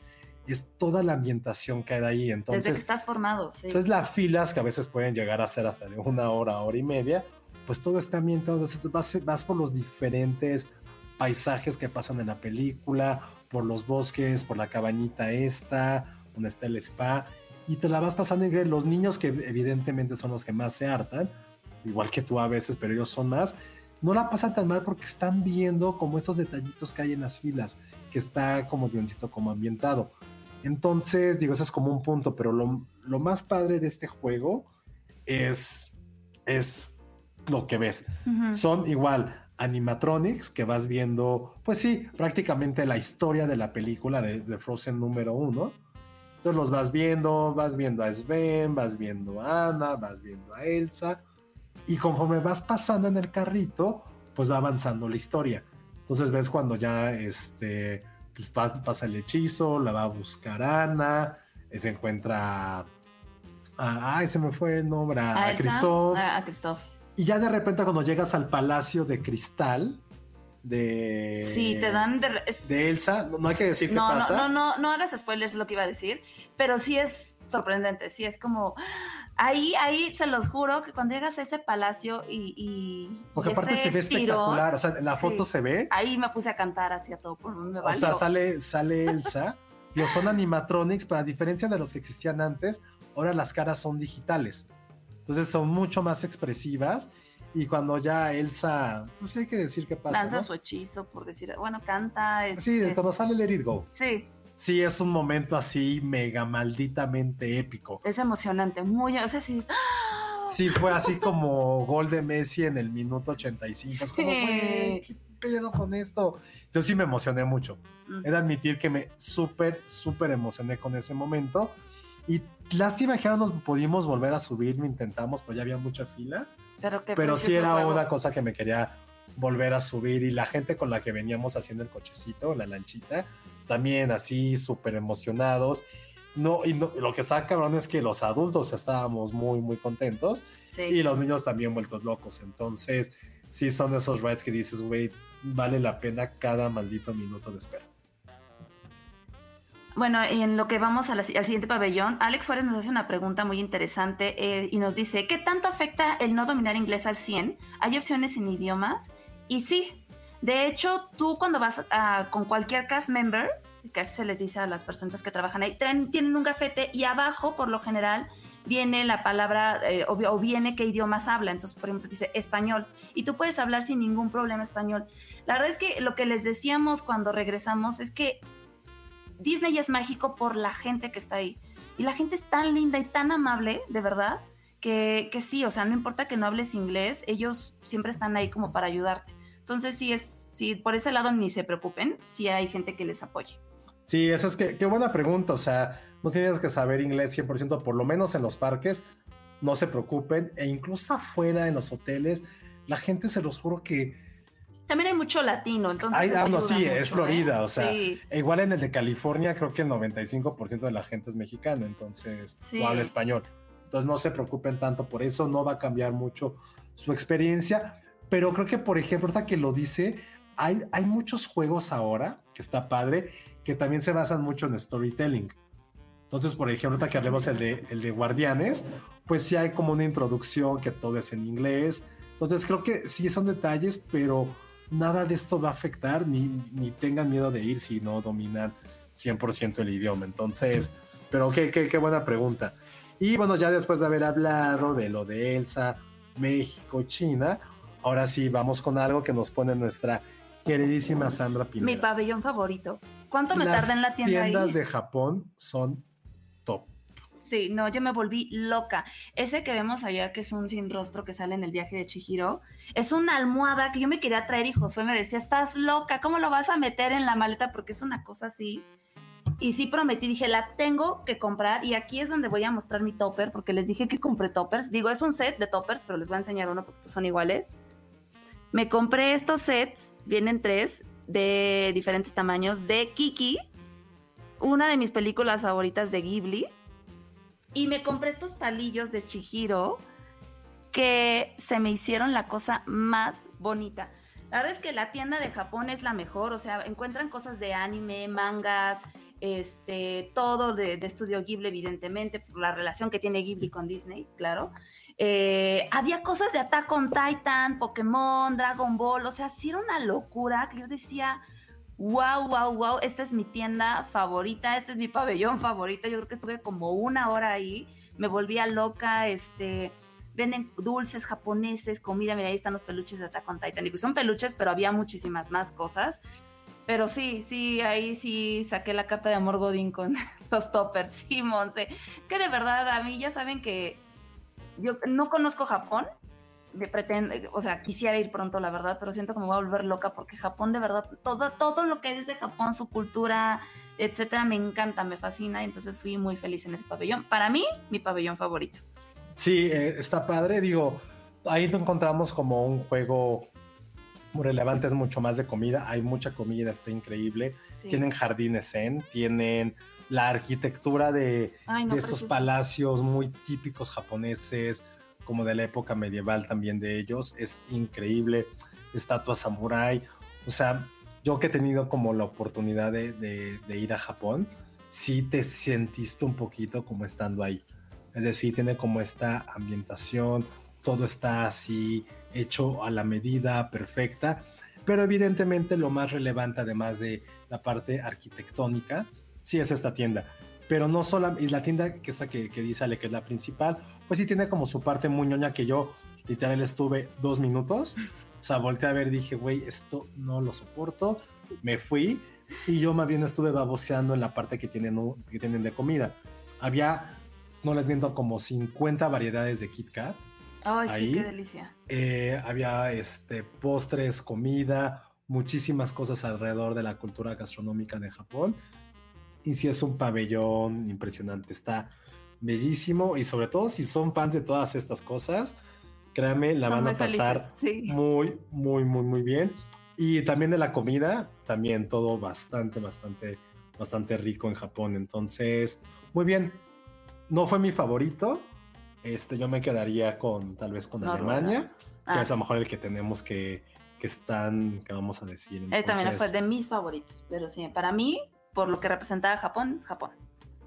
Entonces ahorita hablemos de Alemania. Alemania, ay, es que Alemania, ¿saben qué? Sí me mató porque este pabellón está ambientado de Navidad, o sea, No todo, no todo. no todo, pero sí es una parte navideña que dije, no, o sea, ustedes saben perfecto que a mí me matan con cosas de Ghibli y Japón, pero la Navidad para mí es como lo más wow que existe en la vida. Entonces, este, pues sí, entras y primero te recibe este olor delicioso como a caramelo recién hecho, porque eh, tienen eh, en el pabellón de Alemania existe una de las pues dulcerías más como representativas de todo Epcot, que vende su principal son palomitas de caramelo, pero no, o sea, independientemente de las, de las palomitas que estén haciendo ahí recién hechas que se ven increíbles, es que ahí hacen como el caramelo artesanalmente, entonces lo están haciendo con leches y quién sabe qué tantas más cosas, pero imaginen el, el aroma tan delicioso que tienen, con vainilla, ¿no? Etcétera. Y este, vas adentrándote y vas viendo como todas estas tienditas de Navidad, que lo que están padrísimo de estas tienditas es que son, tienen esferas temáticas de cada personaje que la verdad se vuelven una cosa preciosa, cascanueces, este... En las tiendas vas a encontrar también bebidas, hay muchas cervezas. Eh, digo, a lo mejor sí caemos un poco, que me decía José, que vamos a caer un poco en los clichés, pero si eran como las cosas más representativas. Digo, es que también si esto es lo que re representa tu, o lo que más es popular en tu país, pues obviamente tiene que estar aquí, ¿no? Entonces, hay una sección muy padre y muy grande de cervezas. Este, ¿qué más te acuerdas que había, Sí, de- Tío, es que es impresionante. El, esta, esta tienda de caramelo se llama Caramel, no hay que pensarle mucho. Te recibe eso y además, pues sí, o sea, es como el cliché alemán de, del renacimiento, ¿no? Como con todos estos pueblitos clásicos de los hermanos Grimm y te sientes parte de un cuento.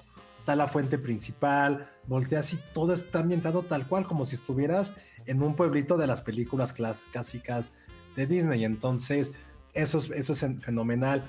Sí, también tienen muchísimas cosas de, de Navidad, la parte de la cerveza, también la parte de los vinos, de las todas las espirituosas.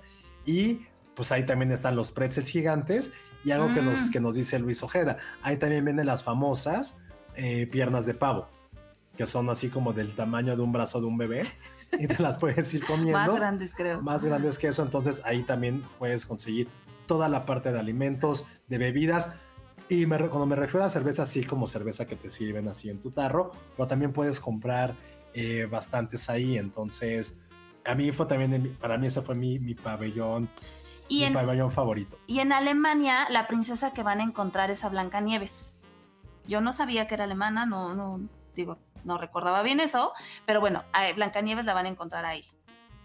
Y luego, este... Ahí tampoco vimos ninguna atracción, no, no hay atracción. así sí, como, cierto. como grande.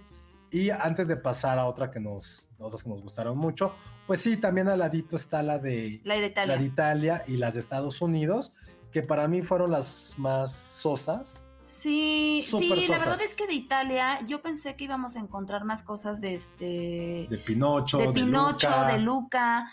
Y no, realmente lo, de Pinocho no encontramos absolutamente nada. De Luca, este, solamente algunos murales.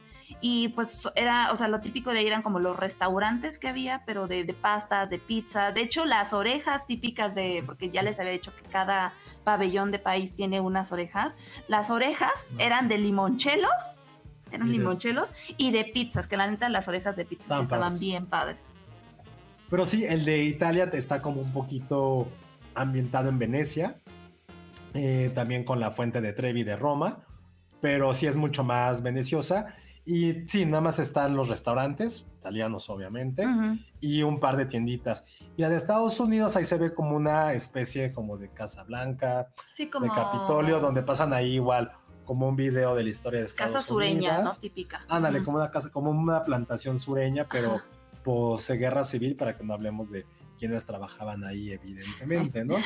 Entonces, pues sí, o sea, nosotros que tenemos la cultura americana, pues muy, muy cerca, la norteamericana, mejor dicho, pues ahí para nosotros fue así como, ah, ok. Sí, no. Ahí sí pasamos luego, pero ahí lo que ya no nos dio tiempo porque ya estábamos un poquito llenos de todos los snacks Ah, sí. que habíamos comido. La comida de allá, hay un restaurante que solo servía como comida de Día de Acción de Gracias. Sí. Entonces pavo, cranberries, que se veía increíble, pero nosotros justo por gordos habíamos comido cosas en caramel en este lugar de, de caramelo, pues ya estábamos un poquito llenos. Ya, sí. Pero sí, Italia creo que tiene muchísimo potencial, sobre todo con Pinocho y algo de Luca, que no lo han podido explotar. Y pues Estados Unidos, que es el como el que está en medio. Es como el Pues sí, pabellón de, está- de los adultos mayores, la verdad. Sí, Estaba oye, lleno de sí, viejitos. sí es cierto. Porque aparte su atracción es como un show de presidentes, ¿no? Sí. Entonces a nadie le importa. Era puro señor entrando, ¿no? Como papás cansados así de vamos a ver esto un rato y ya. Preguntan, ¿el pabellón alemán te puedes emborrachar? Sí, Pues en teoría sí, pero no debes, porque también si te emborrachas, Te me imagino sacan. que te sacan. O sea, sí, no estás en el lugar más feliz de la tierra, pero no es para tanto. Sí, de hecho, y no solamente ahorita que lleguemos a otros pabellones, en muchos, digo, en el de México había gente tomando muchas margaritas por el calor y se ven así, ja, ja, ja, tomando margaritas. Eh, Creo que hay más borrachos en México, entonces. bueno, no, barra- no borrachos, había gente que estaba bebiendo, pero no Sí, borrachos. Sí, sí, no. En Japón sí vendían sake, por ejemplo. En Alemania las chelas y muchos vinos. Vinos. Y evidentemente cuando lleguemos a Francia vamos a hablar de todo eso, porque De la champán. había muchos vinos también ahí, pero de que puedes beber, puedes beber y bebes bastante bien. Sí, dice Carlos González, ese show de presidentes es para bombers patriotas que lloran al ver la bandera. Es una descripción demasiado gráfica, pero Sí. pero sí, pero sí tienes razón, sí vimos muchos, muchos eh, personas mayores eh, en ese pabellón. Y en los demás sí había una variedad, o sea, creo que evidentemente el que olía a humedad, pues era el de Japón por los Ay, otakus. claro que no. José. Porque sí estaba súper otaku. No. Eh, donde había más niños era en el de Frozen. Estaba atascado de niños. Y Francia. Pero ya, ya explicaremos Ah, por Francia qué. también, pero, pero sí, está padre porque cada pabellón tenía su propia identidad y donde había más nacionales, o sea, como más paisanos, en el de China. O sea, va a sonar muy feo, pero sí estaba lleno Sí. de, de chinos. Entonces, este, bien, en el de México casi no había mexicanos. Ah, el de México, miento, estaba lleno de chicanos. Ah, Chicanos sí, es cierto, muchos había chicanos. muchísimo mexicoamericano, para no decirlo mal, lleno de mexicoamericanos. Sí. O sea, porque los escuchas y sabes que no son, o sea, tienen El ascendencia acento, mexicana, Sí, sí, sí. pero sí, y entiendes también por qué. Pero esos son, ¿cuál otro no nos vamos ahorita? Vámonos si quieres este, a Francia, que era lo que estaba del otro lado para ya como cerrar lo de los pabellones. Francia está tematizado evidentemente como Ratatouille y La Bella y la Bestia. La Bella y la Bestia tiene ahí un show, eh, tienen un pequeño como salón donde hay un show de, La Bella y la Bestia que es como este, como una obra de teatro, ¿no? Pequeña. Y tienen también unos restaurantes. Yo creo que las mejores panaderías están ahí. Tiene una panadería que de verdad desde que llegas temprano nada más te llega el olor y es de wow, esto es impresionante. Este, te venden unas baguettes, te venden este croissants, te venden este macarrones recién hechos, deliciosos. So- es el lugar perfecto para desayunar, eso sí. Y a la vuelta está justamente esta atracción de Ratatouille, que yo creo que es la tercera más importante y, llena y famosa de todo Epcot. Eh, esta atracción es eh, pues relativamente nueva, Es de las más nuevas. es de las más nuevas y pues también es un ride muy, muy padre. Eh, no nos gustó tanto, bueno, a mí no me gustó tanto como el de Frozen, pero sí, sí me divertí muchísimo. Nos, ese sí nos subimos dos veces, la verdad es que sí nos gustó. Eh, literal, vas, te subes en un ratoncito y es un viaje, pero desde la perspectiva de Remy. O sea, todo es gigantesco, tú eres pequeñito, va- este, viajas por la cocina, te Y no- paseas y, por la eh, ciudad. Ahí está padre porque se mezcla eh, pantallas Sí. también con utensilios y con props. O sea, hay un momento que a mí mi favorito fue cuando estás en la cocina y ves como un brócoli gigante y ves cajas donde ponen los alimentos gigantes. Todo desde la perspectiva, justo como dices, de, de un ratón. Sí, Y también está padre porque hay un momento en el que entras a la cocina, entras, sí. ves en la pantalla y te están persiguiendo. Entonces va así el cochecito, o sea, na- nada Vas- fuerte. pero vas es que está padrísimo porque imagínate, tú eres un ratón y estás en una cocina y te están persiguiendo, entonces llega un- de repente que llega una escoba gigante, Mm. Bueno, como un trapeador gigante y te pasa encima y de repente te salpica, ¿no? Del agua de- que trae el trapeador y, y de repente estás abajo de la estufa y se enciende la, la estufa y sientes el calor, o sea, sí es una cosa eh, inmersiva, pero tan, tan padre que, que de verdad... Y es sí- 3D. Y es Ya 3D. tienes tus lentes, Sí. siempre hay una pantalla frente de ti y vas interactuando como, como lo quieres, un chefcito. Un chefcito. Nos pregunta Jack Fan que en Francia sí hay un restaurante basado en la película de Ratatouille, que lo vio en TikTok. Sí hay un restaurante. No, no, eh, no, no, no, pero no es de Ratatouille, es lo que iba a decir. Hay un restaurante que está justo saliendo de la atracción que no es de Ratatouille propiamente, pero pues sí a- a- asemeja como una, un restaurante parisino como de estos de lujo. Hasta ahí. Y ahí, por ejemplo, pues hay una pequeña Torre Eiffel que puedes ver desde el teleférico. Sí. Y pues sí, es, es un gran lugar para comer. También las tiendas están bastante bien. Hay helados también en Francia. Sí, Yo creo que Francia probar. es de los pabellones con más este, opciones gastronómicas. Obviamente, porque es Francia. Y también a mí me gustó, también fue de mis, de mis favoritos. Hay muchas cosas de La Bella y la Bestia, de Ratatouille, de los De Aristogatos. solo- sí, cierto, de los aristogatos, se me había olvidado. ¿Y de cuál otra? En- de- hablando de mascotas, de que sí van a encontrar cosas bien bonitas es para gatos, para perros, ¿no? Ah, sí, maldita sea. Sí, de gatos sí hay unas cosas allá. increíbles. Muchas, muchas, muchas cosas. Luego, siguiendo un poco con el tema francés, un poco forzado, Canadá. Canadá. Canadá. Canadá. ¿Qué decir de Canadá? Pues Canadá creo que es el pabellón más sencillo, eh, está abocado más a sus paisajes. O sea, entras al pabellón y literal son como las montañas, este, hay una cascada, ¿no? Y, y literal vas entrando y lo, lo que ves es pues, una típica cabaña canadiense con alces, ¿no? Este, te venden ropa, chamarras. Realmente no hay ningún personaje. No, No, ninguno. pero ves como una especie como de Hay un cañón. tótem. Ajá, como un este, cañón donde cae una, hay una cascada. Sí. Y ahí sí hay un ride que también es como un poquito como el de China, de estos inmersivos de paisajes, pero es igual creo que un carrito que va pasando por la montaña y, y listo. Sí, y luego ya nos quedan dos. Nos quedan dos muy buenos. Primero vamos con el, el calor, con Marruecos. Marruecos. Hoy, Marruecos está ambientado mal, porque no es de ahí, pero está ambientado como Aladín. Entonces tú entras y en Marruecos vas viendo como todo, pues como un mercado, como un bazar, ves canastas, ves este, de repente murales de, de, Aladín, de la lámpara, de Abu, ¿no? Colgado ahí en, en este, en las sogas que están en el, en el techo. Y lo que está padre de Marruecos es que tiene dos restaurantes muy buenos. Uno que está, ahí fue donde de- estaba mi diadema de jazmín carísima. este, de comida marroquí, que ya saben, ¿no? Comida como pues, Árabe tal cual. árabe tal cual. Mediterránea se dice. Mediterránea, exacto. Pero lo que está padre es que Marruecos era muy bello, o sea, tenía unos ventanales, este, ¿no? Te ponían como toda esta cultura como, pues sí, de Medio Oriente muy, muy bonita. Había un- una casa exclusiva para conocer a Jazmín, que era ahí sí tienes que hacer una fila yo, inmensa. yo sí me, este, me metí nada más para verla a ella. Sí, Jasmine está muy guapa. Sí. Ya, ay, bueno, y no dijimos, en el pabellón de Francia evidentemente también pueden encontrar a Bella. En, en el de Marruecos van a encontrar a Jazmín. Sí, que eso es políticamente incorrecto porque Sí. está ambientada En Irán. en Irak, Irak, En Irak. en Irak y pusieron Marruecos. Es el más bonito, es el que a mí me gustó visualmente. A mí me gusta un poco como la arquitectura eh, de Medio Oriente, entonces está increíblemente espectacular. La comida se ve muy rica, tampoco Sí. tuvimos chance porque digo que ya habíamos comido, habíamos comido mucho, pero también para mí fue uno de mis favoritos solamente a, a nivel visual.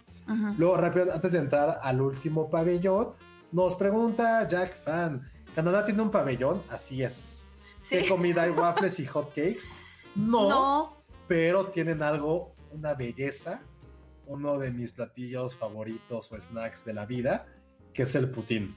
Ujú. El putín es riquísimo, son estas papas con queso, con gravy. Sí, Ay, sí, que- sí, que yo en lo particular, entonces venden, venden ahí putín, también venden, venden cervezas. Entonces, pues sí, eso es lo que puedes en- encontrar. Y de los waffles y hotcakes, no, pero sí vendían mucha eh, miel de maple en la tienda. Ah, sí. Quieren miel de maple, vayan al pabellón de Canadá. Y bueno, por último, dejamos uno de nuestros pabellones favoritos por la comida, que es el de Reino Unido. Este está ambientado de Peter Pan y de Alicia en el País de las Maravillas. En ese pabellón van a encontrar a Alicia. Hay una casa de té, a los que son amantes de té, hay una casita de té que te, te recibe el, conejito de Alicia. Entonces ahí vas a encontrar todos los tés de los tamaños, formas, sabores, tazas. Hay unas tazas preciosas de, de Alicia, este, miles de aditamentos para el té, la verdad no soy experta, cucharas, etcétera. Sales y vas a ver como unos murales de Peter Pan. Hay como toda una sección de caballeros que está bien padre. Ah, está increíble eso. Venden escudos, espadas, este, o sea, sí está bien, bien padre que si dices, güey, me encantaría comprar esto, pero ¿cómo diablos meto una espada en, el, en mi maleta, no? Este, pero sí, preciosas, preciosas. Había playeras de, de, de fútbol, de rugby, de, de fútbol. rugby. Y hablando de las chelas, había, una, había como una casa especial de Guinness. Sí, también. Entonces es eso. A mí, eh, yo no estaba como, como tan clavado en toda la cantidad de películas británicas. De repente me decían, no, pues que siento un dálmatas. Sí. Es que está Peter Pan. Este, ¿cuál otra dijimos? Este, Alicia. Alicia, eh, ay, no me acuerdo. Mary Poppins. Mary Poppins, sí. y no vimos como ese potencial, porque todos eran como casitas como No había victorianas, ahí tampoco había ningún tipo de atracción, pero las tiendas están espectaculares. Si esa que les dice Ale que era como el epítome de la hombría occidental, sí. yo hasta me sentí intimidado porque dije, uy, aquí qué, qué voy a hacer. Pero era como un pop que estaba ambientado así, ¿no? Sí, sí. Entonces, es Rose and mucho. Crown se llama el pop de, de ese pabellón. La verdad es que es un magnífico lugar para ir a comer, para ir a descansar, para echar una chelita. La verdad es que sí, creo que es el lugar donde más rico comí en todo Disney. Sí, o sea, evidentemente lo que les decíamos, en cada pabellón hay algo de comida, hay comida rápida y hay restaurantes en forma. O sea, restaurantes en forma son aquellos en los que te sientas. Ujú. Tienes que esperar y reservar una mesa. ¿Cómo se reservan las mesas? La Ya espada en la piedra ahorita que voy ya- diciendo, sí, ah, también. Ujú. Ya hablando de eso, desde tu app, estando cerca del restaurante, ves en cuánto tiempo de espera lo haces y tan tan. Simplemente así lo puedes hacer. Puede ser que te diga, ¿sabes que regresen cuatro horas? Como regresen 10 minutos. Nada más, ahí igual deben de estar checando. Solo llegamos como a las 5 de la tarde y dijimos, puta, el cine está lleno. No estábamos cerca, vi la aplicación, decía, estás aquí en 10 minutos. No, no es cierto, miento. Nos dijo que como en una hora y por eso estuvimos ahí dando Ah, sí, es cierto. Estuvimos ahí paseándonos con los, por los pabellones. Entonces ya llegamos y sí es un pop tal cual británico 100%. De un lado estaba toda la parte de chelas que podías encontrar de diferentes tipos, 100% británicas. Y del otro lado estaba ya el lugar donde comías. Y entrabas y sí se sentía como estar ahí en un pueblito de, de Inglaterra. Sí. Y sí comimos espectacular. Yo, como creo que, que lo he dicho muchas veces, a mí me gusta mucho como toda la parte de, de comida británica. Y pues, bueno, o sea, yo siempre he criticado a la gente que dice, güey, qué hueva la comida No, ¿de británica. qué no, hablan? no, no, no. Es lo más maravilloso de la vida. No, riquísimo, ahí comimos eh, espectacular. Este, no lo pudimos ordenar tristemente, pero vimos a nuestros vecinos un fish and chips que es algo completamente Ay, obligatorio. sí, Se veía gigante. espectacular con unas papas así grandísimas, el, el bacalao ahí que estaba rebozado también se veía También. riquísimo. Todo lo que pedimos fue un huevo escocés, que es un huevo abuchado muy típico de allá con especias y que es algo súper, súper rico. Y a mí en lo particular, ahí pues pobre Ale, porque sí, un poquito medio la orienté a que pidiéramos eso, fue un shepherd's pie, No me quejo porque me encanta el shepherd's pie. que es un pie relleno de carne. Ujú. Entonces, oh... Pero o sea, aparte lo hacen con papa, entonces es una cosa preciosa, deliciosa que se reite en tu boca. Ay, no. Deli, sí. Sí, sí, sí. Y pedimos ahí una cerveza que creo que fue del muy poquito alcohol que, que consumimos en el viaje. Una súper, que fue como una pinta de ale. Ujú. Entonces ahí estuvimos ahí bebiendo, estuvimos ahí un ratito.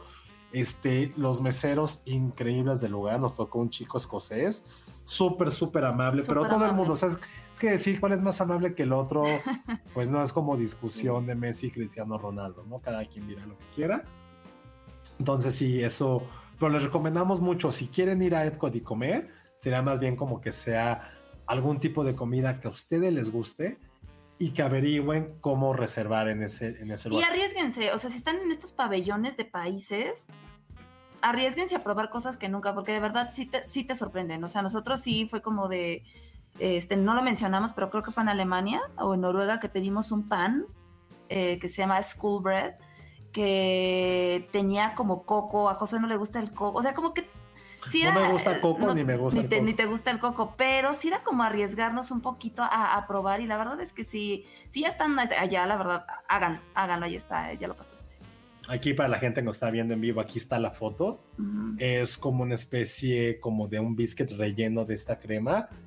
Y wow, también lo que se comía en Noruega en esta pastelería que tienen, también se llama el Kringla Bakery, Kringla Ujú, Bakery. Kringla. Todo se veía cabrón. Y cuando estábamos formando, incluso había como una pareja que no sé cuántas veces ya había venido, que dijo, ya probamos este, este, este, este. Le estaban diciendo como al chico de la recepción, bueno, como al que estaba el panadero. Y la sal le dijo. ¿qué nos recomiendas? Y el güey se quedó así como, de, "Eh, pues ya probaron todos, o sea, ¿qué les Sí, digo?". ya. Y no creo que les dio, pero, pero sí, todo lo que van a comer. Delicioso. Alguien justo nos no lo dijo, voy a buscar este, eh, el comentario, que sí, la parte de comida... Ah, aquí nos dice Lonken, creo que mi presupuesto sería solo en comida. Lo que es que les dijimos, pueden Sí. ustedes llevar la comida que quieran, pero al ver eso, todo se les va a antojar. Miren, lo que porque- pueden ¡Ah! hacer Wow. es llevar snacks y llevar presupuesto para una buena comida. O sea, si van a gastar, lo que pueden hacer es, es decidir entre un desayuno, comida y cena, porque sí varía, y decir, ok, voy a comer, voy a snackear todo el día y voy a guardar mi presupuesto para una comida, ya sea cualquiera de las tres importantes. Y creo que así pueden ahorrarse bastante. Sí, y nos dice también Luis Ojeda, apenas llego, pero es que la comida exclusiva es una parte importante del Disneyland de promedio, sí. Sí, total. Sí, yo he leído que la comida perdida son las piernas y los churros.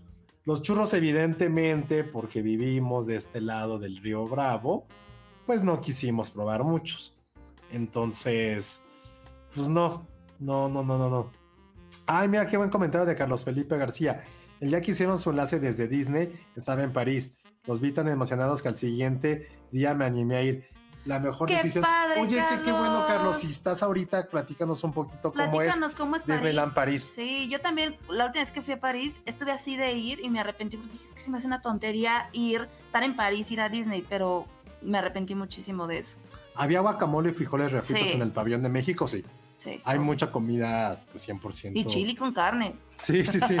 hay, hay muchísima comida típica, pero eso que les dice Ale es cierto.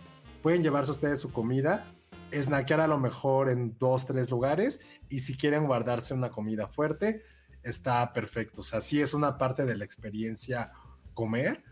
Eh, yo en, un, en otros, en un par de viajes anteriores, no me había tocado, o más bien no había querido comer como en un lugar estás como de donde te sientas.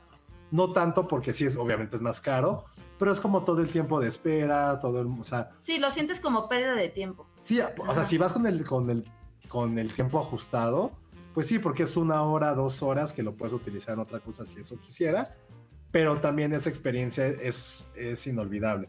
Entonces, pues sí, entonces esa es la parte de la comida que tuvimos en Epcot. Y ahora sí creo que no hemos hablado de, ya nos han preguntado de qué onda con Guardianes de la Galaxia, Sí. qué onda con, el, con ese ride. Ay, Guardianes de la Galaxia. Sí es una locura, ¿eh? Totalmente. Creo que... Nos subimos dos o tres veces. Nos subimos dos veces. Dos veces. Dos veces. Sí, es una experiencia bien, bien emocionante. Eh, no les vamos a dar spoilers de qué trata y demás, pero es un ride en el espacio. O sea, literal es una montaña rusa, porque no es como de estas de, ay, me pongo un casquito y realidad virtual. No, no, no, no. Es una montaña rusa donde, mm, pues, o sea, sí hay pantallas, pero sí también hay como, este, pues cosas, ¿no? Físicas que, que sí te vas girando por la galaxia, ves las estrellas, los planetas, este, tienes evidentemente una misión. Es de los juegos como más fuertes, por decir así, si no es que el más fuerte de todo Epcot. Este, Es el más fuerte de Epcot, pero y lo que está padre. fuerte, fuerte, voy a decirlo, es como un, un juego fuerte de feria. Sí. Así yo sí, y no está, no, no sí, está sí, mal, sí. pero A ver, vamos a tipo. aclarar eso de una vez. Disney, o sea, Disneyland y Disney World no son, no son este parques donde, donde vas a buscar el juego extremo. No, no son eso. Pero no importa, porque de verdad cada ride es, es una experiencia increíble y no, y no necesitas que el juego sea de esos que te ponen de cabeza y que vayas a mil por hora. De verdad no lo necesitas, porque toda la ambientación, toda la experiencia, toda la temática, las historias que te cuentan son la magia de ese lugar.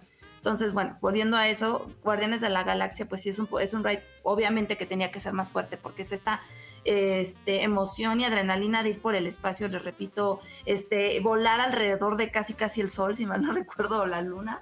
Este, obviamente, pues sí, es, es divertido. Y lo que se ha vuelto como el cliché de, de ese ride es que cada que te subes hay una canción diferente. Entonces se ha vuelto inclusive como un reto entre los fans, el a ver qué canción este, me toca al subir.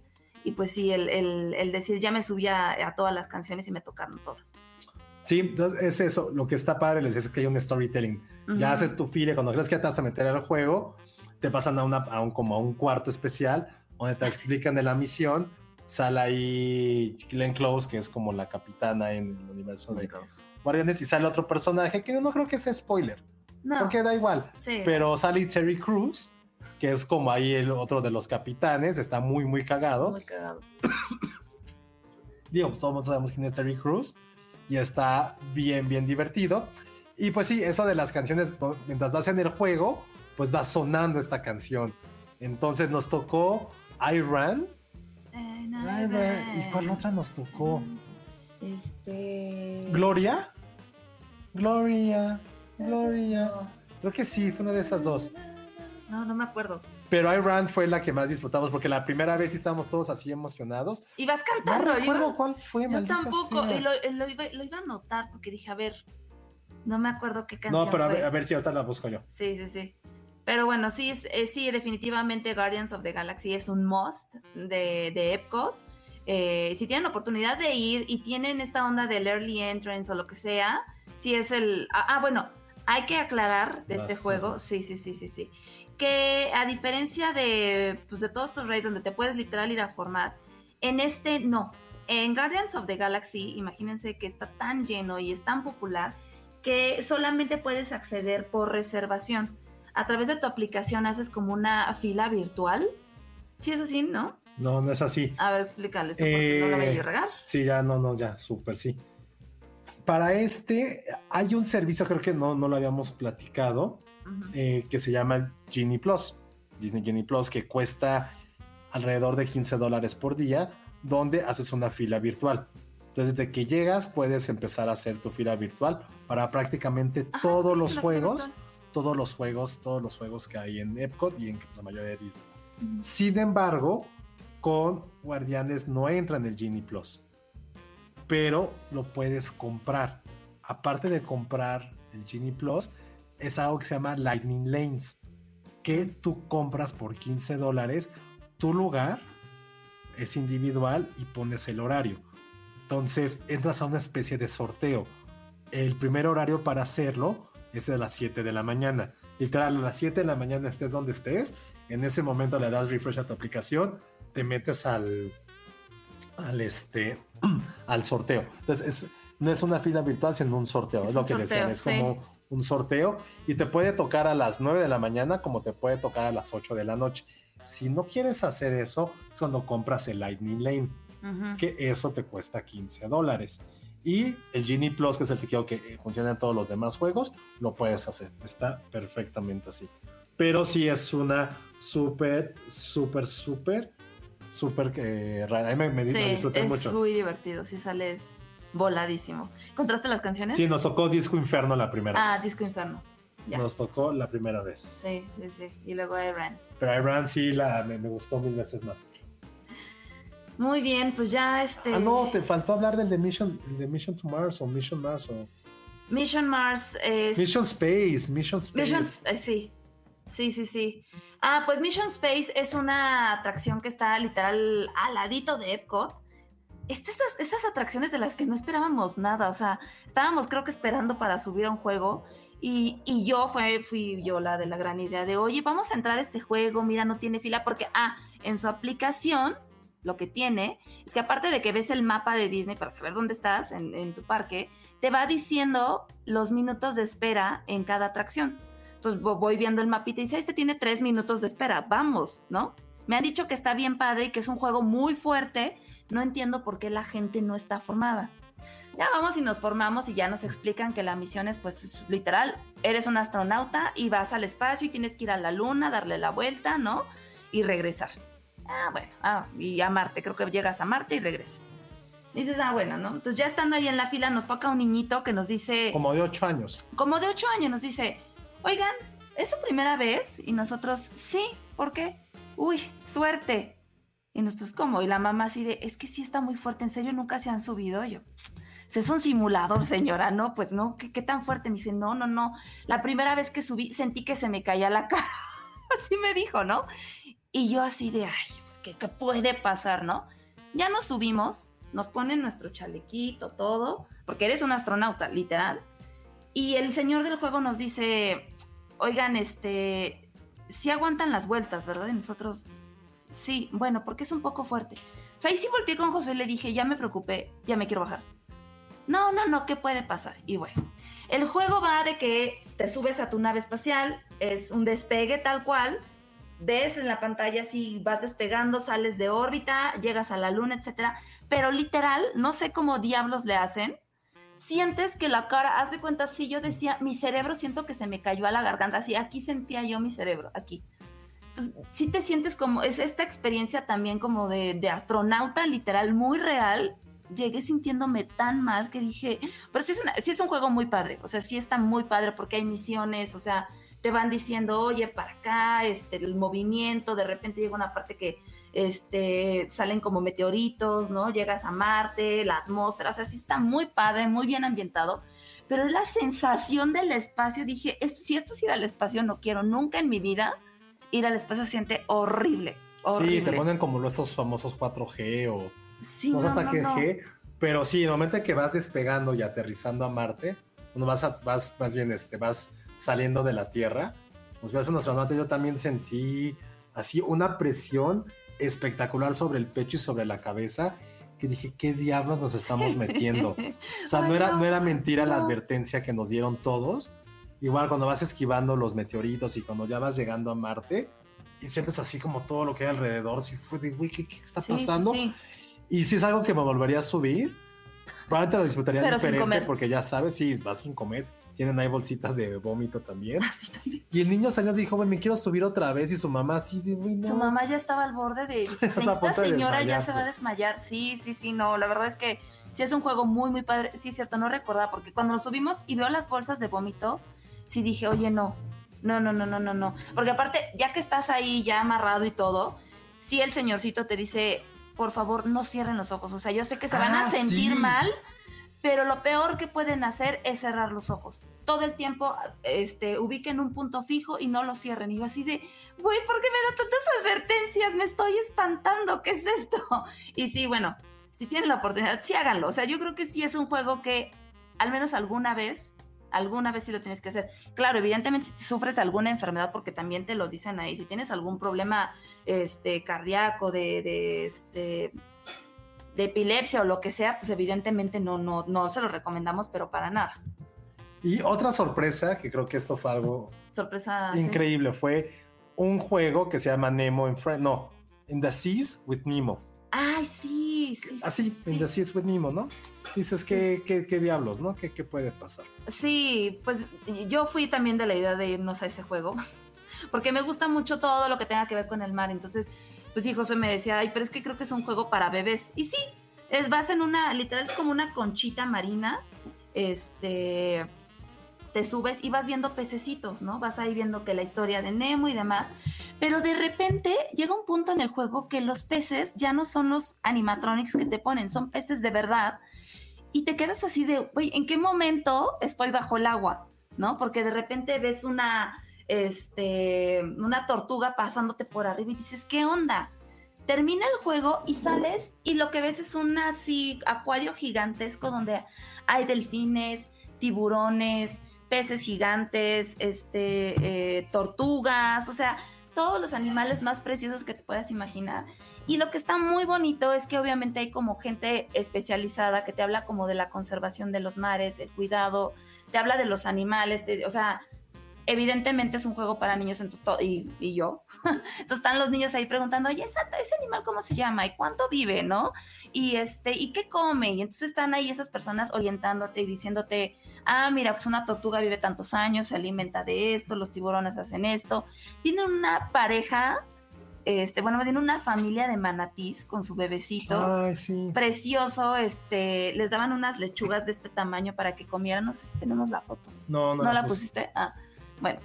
Entonces, este, sí es una experiencia bien, bien padre. No esperaba yo nada, pero la verdad es que sales como súper conmovido porque ya te, te vuelven a contar toda esta historia de Nemo, pero sí, eh, en el momento en el que se transforma en este acuario de verdad y tratan de concientizarte sobre la, el, el, pues sí, el cuidado de los mares y demás, de los océanos, sí es bien, bien bonito. La verdad. Ya sales y después hay como una experiencia de, de Nemo donde te puedes, están los tiburones y te puedes tomar fotos y demás y ya es como una parte un poco más divertida. Pero sí, gran, gran experiencia en, en The Seas with Nemo, ¿no? Algo así sí, se llama. sí, esto, ese acuario está espectacular. y Muy sí- bonito. Si sales todo feliz también de ahí, ¿no? Porque lo que les decía en un principio, es como un parque que también habla de ciencias, humanidades, de... Lo que les dije cosas. es el Parque de Ciencias y Humanidades. sí, sí, sí. Ah, nos dice Hugo Hernández, en TikTok he visto que le puedes hacer preguntas a la tortuga de Nemo. Sí, ese es otro juego. Ajá. Bueno, es otra atracción en la cual Sí, interactúas... es Talk to Me Talk, no algo así, no ¿no? cómo se llama, pero que puedes hablar con, con la tortuga. Entonces, pero no es parte de esto que, que estamos hablando. Y ya que vamos a hablar de todo esto, creo que ya es necesario hablar del gran show nocturno. Sí, El super show nocturno, porque es otra cosa que, que deben saber. ahí lloré. En todos los parques de Disney, excepto Animal Kingdom. Bueno, sí porque- tiene. Sí tiene, pero, o sea, de noche, noche, no. Ya llegaremos. O sea, a noche que llegas como a las 9 más o menos, o que empieza a las 9 de la noche. Animal Kingdom no, porque están los animalitos, que está perfecto. Pero el primero que, que pudimos experim- experimentar y que realmente no les miente Ale, Ale lloró, se llama Harmonious, que está en medio del lago de Epcot. Y es un espectáculo de luz, sonido, fuegos artificiales, pero basado en las películas que se enfocan en los pabellones de los cuales ya hemos platicado. Sí, sí, hagan de cuenta que es un espectáculo en medio del lago y con luces y sonidos, como dice Josué, pero de repente empieza esta música, este, de las que recuerdo, empezó a sonar como las campanas de Notre Dame, que hacían obviamente alusión al pabellón de Francia. Entonces empezaba a, a- a- a sonar la canción del jorobado de Notre Dame. De repente ahí pasábamos con Mulan, este, luego con Coco, eh, un poco de, de Frozen, o sea, íbamos como de todas, pero lo que estaba increíble y lo que se me hacía a mí como un detalle muy, muy bonito es que, por ejemplo, sale Coco y entonces el pabellón de México empezaba a parpadear y empezaba a brillar y era de wow, ¿no? Como ah, llamándote. Este, salía Frozen y lo mismo en el pabellón de, Noruega, etcétera. Aquí tenemos, esto es, o sea, es una maravilla. Ahí creo que esa imagen justamente, creo que es la del jorobado de Notre Dame o si no de Enredados. Este, sí es una locura de espectáculo, dura más o menos como 20 minutos, media hora. Eh, sí se me salieron las lágrimas porque este espectáculo, más allá de ser, ay, sí, las lucecitas, los foquitos y demás, tiene un mensaje y el mensaje es como, como todo el pueblo unido, todas las naciones unidas, este, hacemos magia y el respeto y etcétera. Y al final termina muy conmovedor porque llega un punto en el, te dan obviamente todo un speech sobre la importancia de los países, el mundo, ¿no? Su conservación, el cuidado, etcétera, etcétera. Y de repente te dicen, y por eso hay que estar unidos, ¿no? Y entonces cada pabellón, porque digo, aquí no se ve, pero en la foto esto es como el, centro del lago y alrededor están todos los pabellones de los países. Cada pabellón lanza fuegos artificiales que caen en el medio y de repente ahí se hace como una chispa y terminan todo este espectáculo con Sueña, se recordarán Sueña de Luis Miguel de, de la película del jorobado de Notre Dame. Y a esto también se me olvidaba, cada canción de repente va cambiando de idioma, o sea, de repente empieza a cantar Luis Miguel Sueña y de repente se transforma en inglés y luego pasa a francés y luego pasa a italiano y luego, digo, evidentemente empiezan con el, este, con la canción en su idioma que corresponde al país, ¿no? O sea, en este caso el jorobado estaba cantado en francés, Mulan se cantó en chino, Coco se cantó en español, o sea, etcétera. Entonces, a mí se me hizo como un detalle bien, bien bonito, uno de los shows más conmovedores. Este, y sí, o para mí yo creo que sí, de mis favoritos, si no es que mi favorito. Sí, está increíble. Yo también estaba emocionado, no al punto como Ale, pero sí es eso. Es ver en las, reflejado en el agua, en este como, pues en esta como estructura que tienen, que se divide en tres. La principal es circular, que está en medio. Las otras son semicírculos. Y van pasando proyecciones de las películas, las canciones. Y sí tiene que ver mucho, era como estar en un Monopoly de Disney, ¿no? Entonces, increíble. Y obviamente los fuegos artificiales, el juego que tienen. Creo que el momento como épico es un poco sí con Coco. Con Coco sí se vuelve muy, muy emotivo. Sí, sí, sí. Muy, muy emotivo. La canción de Coco era... Eh, Recuérdame. no, no, no. Sí, ¿no? Empezaron, señoras, Y señor, te grabé. eh, sí. Jamones, no me acuerdo. bueno. Sí, señoras y señores, buenas tardes. Buenas, No, porque sí. de repente empieza muy festivo, Es salen eso. los empasuchils gigantes, o sea, así es de wow, ¿no? Y de repente van mezclando Remember Me con este. Sí, es muy sentimental ese sí, show. sí, es muy sentimental. Entonces creo que eso también es algo que, que le sumó muchos puntos y ya prácticamente con eso pues se cierra el día. Sí, Se Sí. cierra el día ahí eh, en Epcot, que la verdad sí fue uno de nuestros parques favoritos. Ya les platicamos por qué, con toda la comida, todos los pabellones, diferentes juegos, esta sorpresa de lo de Nemo, la de la de la misión espacial, la- los, los, este, los souvenirs, las tiendas. Y algo que se nos pasó, Ale, es algo que está muy, muy padre, que yo que no tomo refrescos me ah, sí. Es un lugar que se llama Club Cool. El lugar, el Club Cool. El Club Cool. Sí. Que es- son como estas máquinas que encontrabas en comida rápida de Coca-Cola, Sí, así donde como. tú servías tus, Ajá, ajá. tus bebidas. Pero aquí lo que está increíble es que tienen diferentes sabores de Coca-Cola o de las familias de refrescos. Sí, del, mundo. Entonces puedes probar que ustedes, bueno, no ustedes, ¿no? Que mucha gente dice que la coca sabe diferente en México y en otras Que partes. es la del mejor, mundo. la coca mexicana, dicen. ahí lo pueden probar porque hay de diferentes. Había de había aquí de Madagascar, de República Dominicana, de Filipinas, de Italia. Rusia. A mí el de Italia fue el que más me gustó. El Italia está bien rico. Se llamaba Beverly y sabía como a un Negroni sin alcohol. Sí, O un cam así, sabía Campari más bien sin alcohol. Era como, güey, ¿qué es esto? Está riquísimo. sí. Entonces fue una experiencia que estuvimos ahí 10 minutos. Estuvo bien, bien divertido porque puedes probar todos los refrescos de estos países. Sí. Y fue una, también una experiencia que nunca Sí, hubiéramos y- imaginado. Y, y cualquiera puede entrar, o sea, no es de que, ay, tengo que ir a comprar las botellas y probar. No, no, no, son, como dice Josué, como máquinas dispensadoras que encuentras cuando vas a McDonald's o al cine. Literal, te, te agarras los vasitos desechables y vas probando cada sabor. Que también se nos olvidó decir eso cuando dijimos lo de la backpack, que puedes meter comida. El agua es gratis en Disney, hay un buen de bebederos por todos lados y si no puedes acercarte a cualquier este, stand de comida rápida y pedir un vaso con agua y te pueden dar. Pero nosotros recomendamos que lleves un termo, es lo más cómico, eh, más cómico, ¿eh? más cómodo, llevar un termo y estarlo rellenando en los bebederos. Me acuerdo ahorita que estabas diciendo lo del refresco. Sí, exactamente. Y pues ya prácticamente ese es Epcot, ¿no? Esto es Epcot. Sí, si tienen resumen. alguna, alguna pregunta, alguna duda, hablen ahora o callen para siempre, porque sí, esto fue lo que pudimos vivir en Epcot. Para mí creo que sí sigue siendo mi parque favorito. Entonces, eh, pues sí, eso, eso es un poco lo que pueden encontrar ahí, de verdad. No se la van a pasar mal estando en Epcot, jamás, jamás, jamás. Luego, un par de, de comentarios, casi preguntas que nos hicieron y que las fuimos relegando porque nos pusimos ahí a dar ahí nuestro monólogo. Nos preguntó Alex Juárez, ¿venden anillos de compromiso en Disney? Por si te alocas y haces la pregunta. Sí, Sí, no en este parque, en Magic Kingdom. sí, pero bueno, a lo mejor si quieres algo como eh, simbólico, en todos los parques hay, en, en todas las tiendas, casi todas las tiendas, hay una sección de joyería de Disney.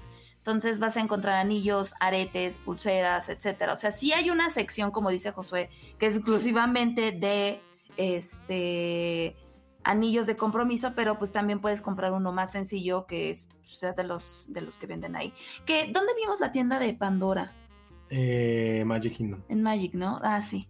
Bueno, por ahí Pandora tiene este, una tienda, evidentemente porque tienen, ya saben, unos charms y también venden unos anillos preciosos de, este, de personajes de Disney y tienen ahí una colección de Marvel muy interesante que, bueno, ya platicaremos después. Pero sí, si te alocas, puedes comprar unos, un anillo ahí. Luego nos pregunta Marcos Martínez, ¿qué parque es el mejor sin niños? O sea, de no ir con niños, mejor dicho. Pues es que no, a ver, yo creo que los niños sí hacen parte de la magia. O sea, digo, esta es una experiencia mía, personal.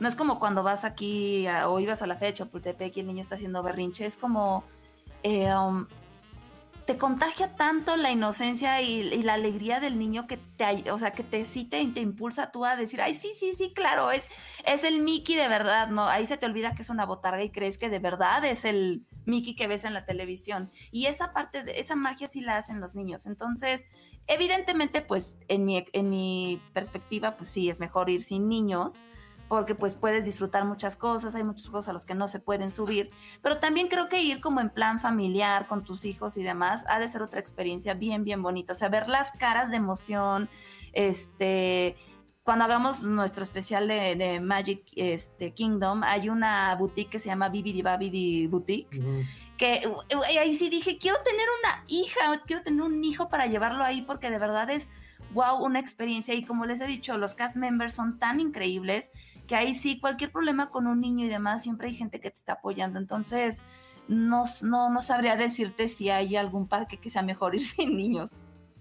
Pero entiendo un poquito la pregunta justo. Sí, sí. Para visitar si no voy con niños, creo que sí es Epcot.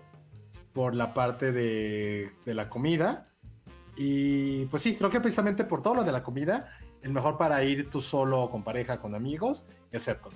Todos Sí. tienen su gran magia para ir sin niños. Nosotros lo hicimos así, obviamente.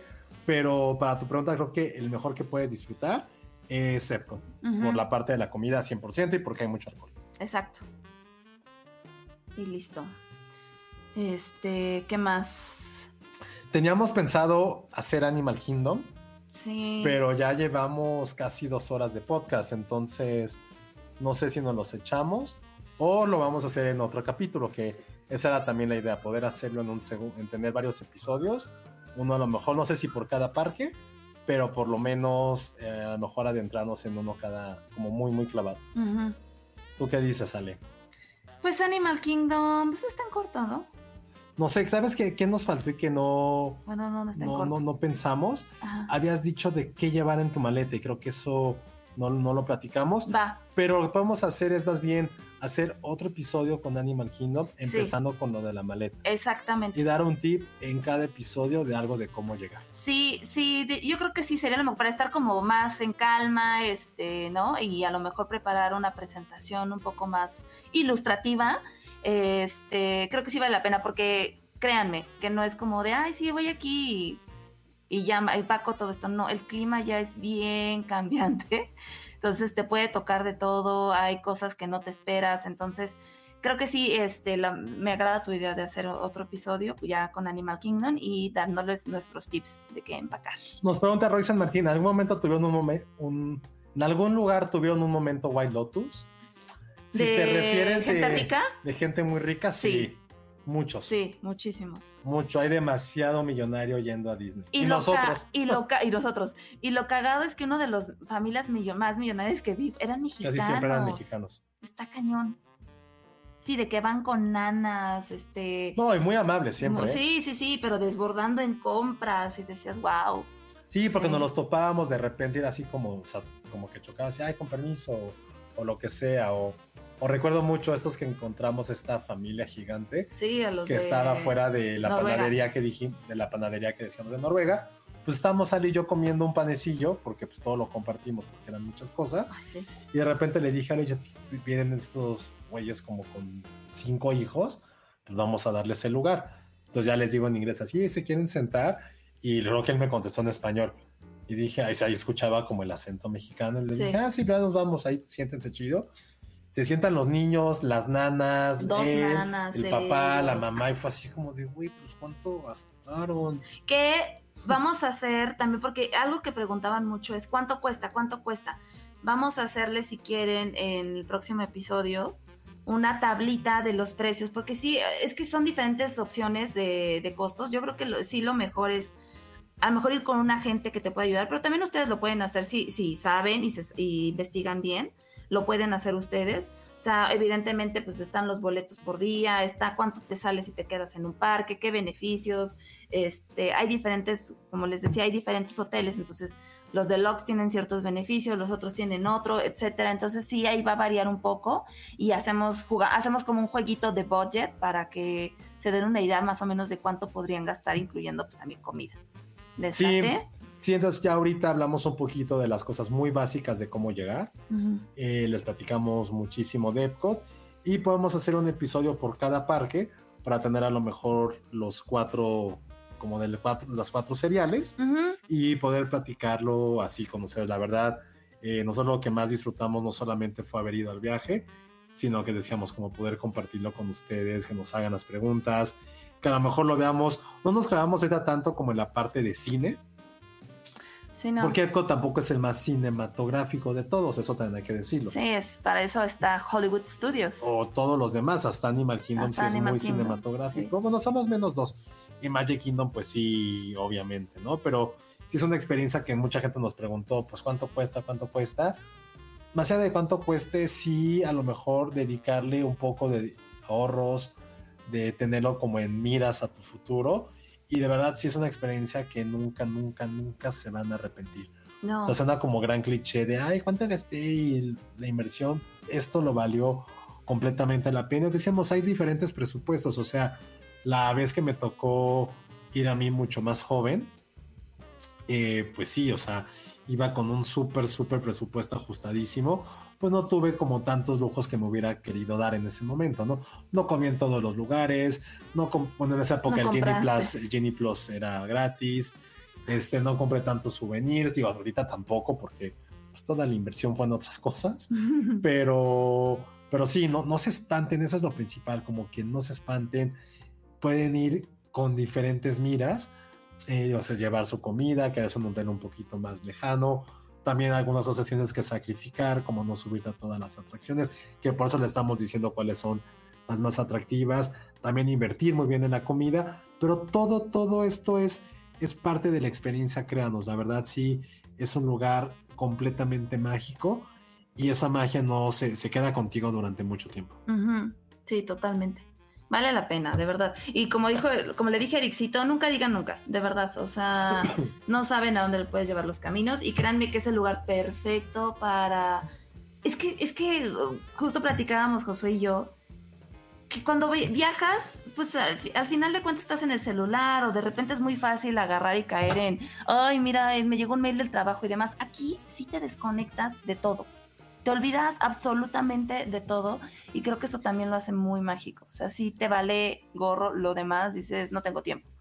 Sí, es una desconexión total y completa y te entregas a la diversión absoluta, aunque suene a cliché. Sí, entonces vamos a planear los siguientes episodios. Sí, para que también ustedes eh, les digamos cuando estemos para que nos conecten. Y para toda la gente que nos está escuchando en Spotify, Apple Podcasts o donde sea que escuchen este, estos episodios de Disney World, pues nos pueden ver en vivo en nuestro canal de YouTube. Y si no, pues saben que siempre estamos pues ya todos los viernes en vivo. Entonces, pues sí, muchas gracias por, por escucharnos esta, en esta ocasión. Hablamos de Epcot, de algunos tips para llegar, tenemos nuestras orejitas. Me preocupa que en todos los demás episodios vengamos vestidos igual. Yo traigo mi playera de Mickey Vintage, mira. y yo traigo esta. No, sacaremos otros ou- outfits, sí. Entonces, pues sí, muchas gracias por escucharnos. Esto fue un episodio especial de Filmsteria, uno de los cuatro que haremos. Ay, no sé si hay películas que valgan la pena de cuatro. Creo que siempre son trilogías, pero de cuatro nunca se quedan. No, ¿Qué sagas son de cuatro? ¿de solo cuatro? Ajá. John Wick es cuatro. John Wick, pero no hemos visto la última, entonces no No nos consta. ¿Cuál otra es de cuatro? Rocky son como mil, ¿no? Rocky, Terminator sí. también creo que queda- también. Terminator fueron cuatro. Y no, Y es una vasca. sí, no. Eh, ¿Cuál otra? ¿Cuál otra fue trilogía? Ay, Toy Story. Ay, sí, pero es que la cuarta no cuenta. No, no, no, me niego. Pero bueno, sería la más decente, ¿no? Sí, puede ser, puede ser. Que todo el mundo ha dicho que tiene que vender un riñón, no necesariamente. No, de verdad que no. No, no, no, no, no. Y aprovechen que ahorita el dólar está bajo. Sí, pero no, no tiene que ser así, o sea. sí, no. No, y nosotros también lo planeamos durante bastante tiempo, entonces no fue así. Todo es cuestión de planeación, de investigar muchísimo. O sea, sí hay cosas que tienen sus beneficios. O sea, créanme que el que puedas meter comida es un paro gigantesco.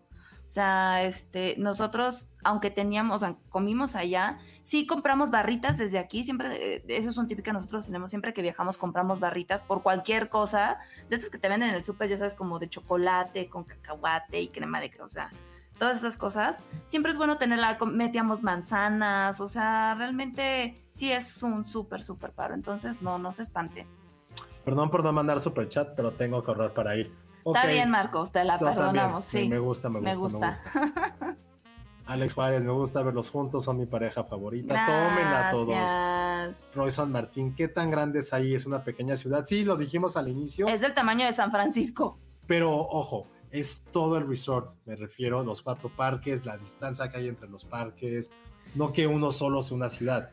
Son como colonias, colonias bastante grandes. Sí, es que, es que a ver, Disney World comprende todo el área de los hoteles, el área de shopping, que es, es inmensa, este, evidentemente todos los parques, hay un club de golf, hay parques acuáticos, que bueno, ahí sí nosotros no fuimos, ahí no, este, pero bueno, además de los parquecitos normales, hay creo que dos parques acuáticos. Este, um, ¿qué más será? Y creo que ya, ¿no? Bueno, Sí. hay, hay más cositas por y ahí Disney que... Springs, que es como El, el, sí, el que te dije, el, Ujú. el de compras. Entonces sí es un, pues sí es como un pequeño mundo eh, de diversión. hay que llevar a Nafra y Visteces para comer ahí.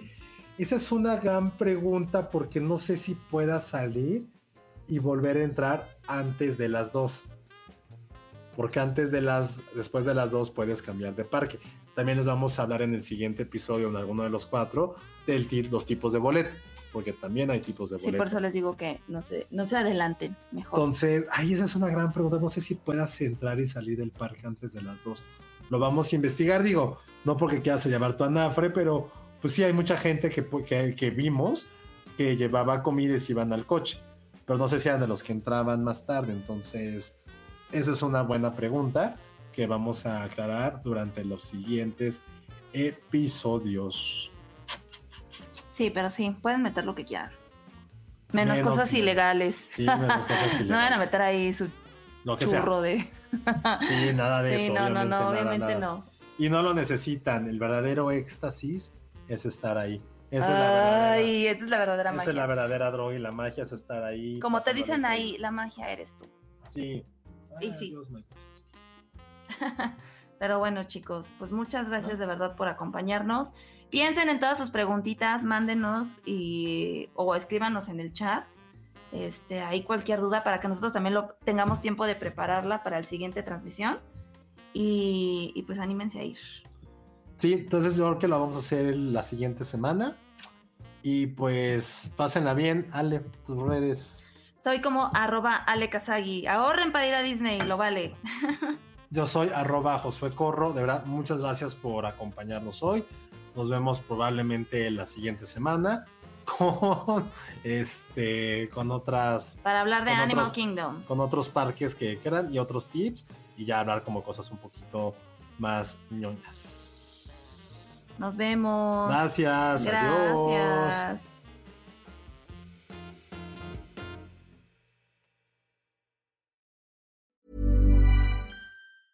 Hey, it's Paige DeSorbo from Giggly Squad. High quality fashion without the price tag. Say hello to Quince. I'm snagging high-end essentials like cozy cashmere sweaters, sleek leather jackets, fine jewelry, and so much more. With Quince being 50 to 80% less than similar brands. And they partner with factories that prioritize safe, ethical, and responsible manufacturing. I love that. Luxury quality within reach. Go to quince.com slash style to get free shipping and 365 day returns on your next order. Quince.com slash style.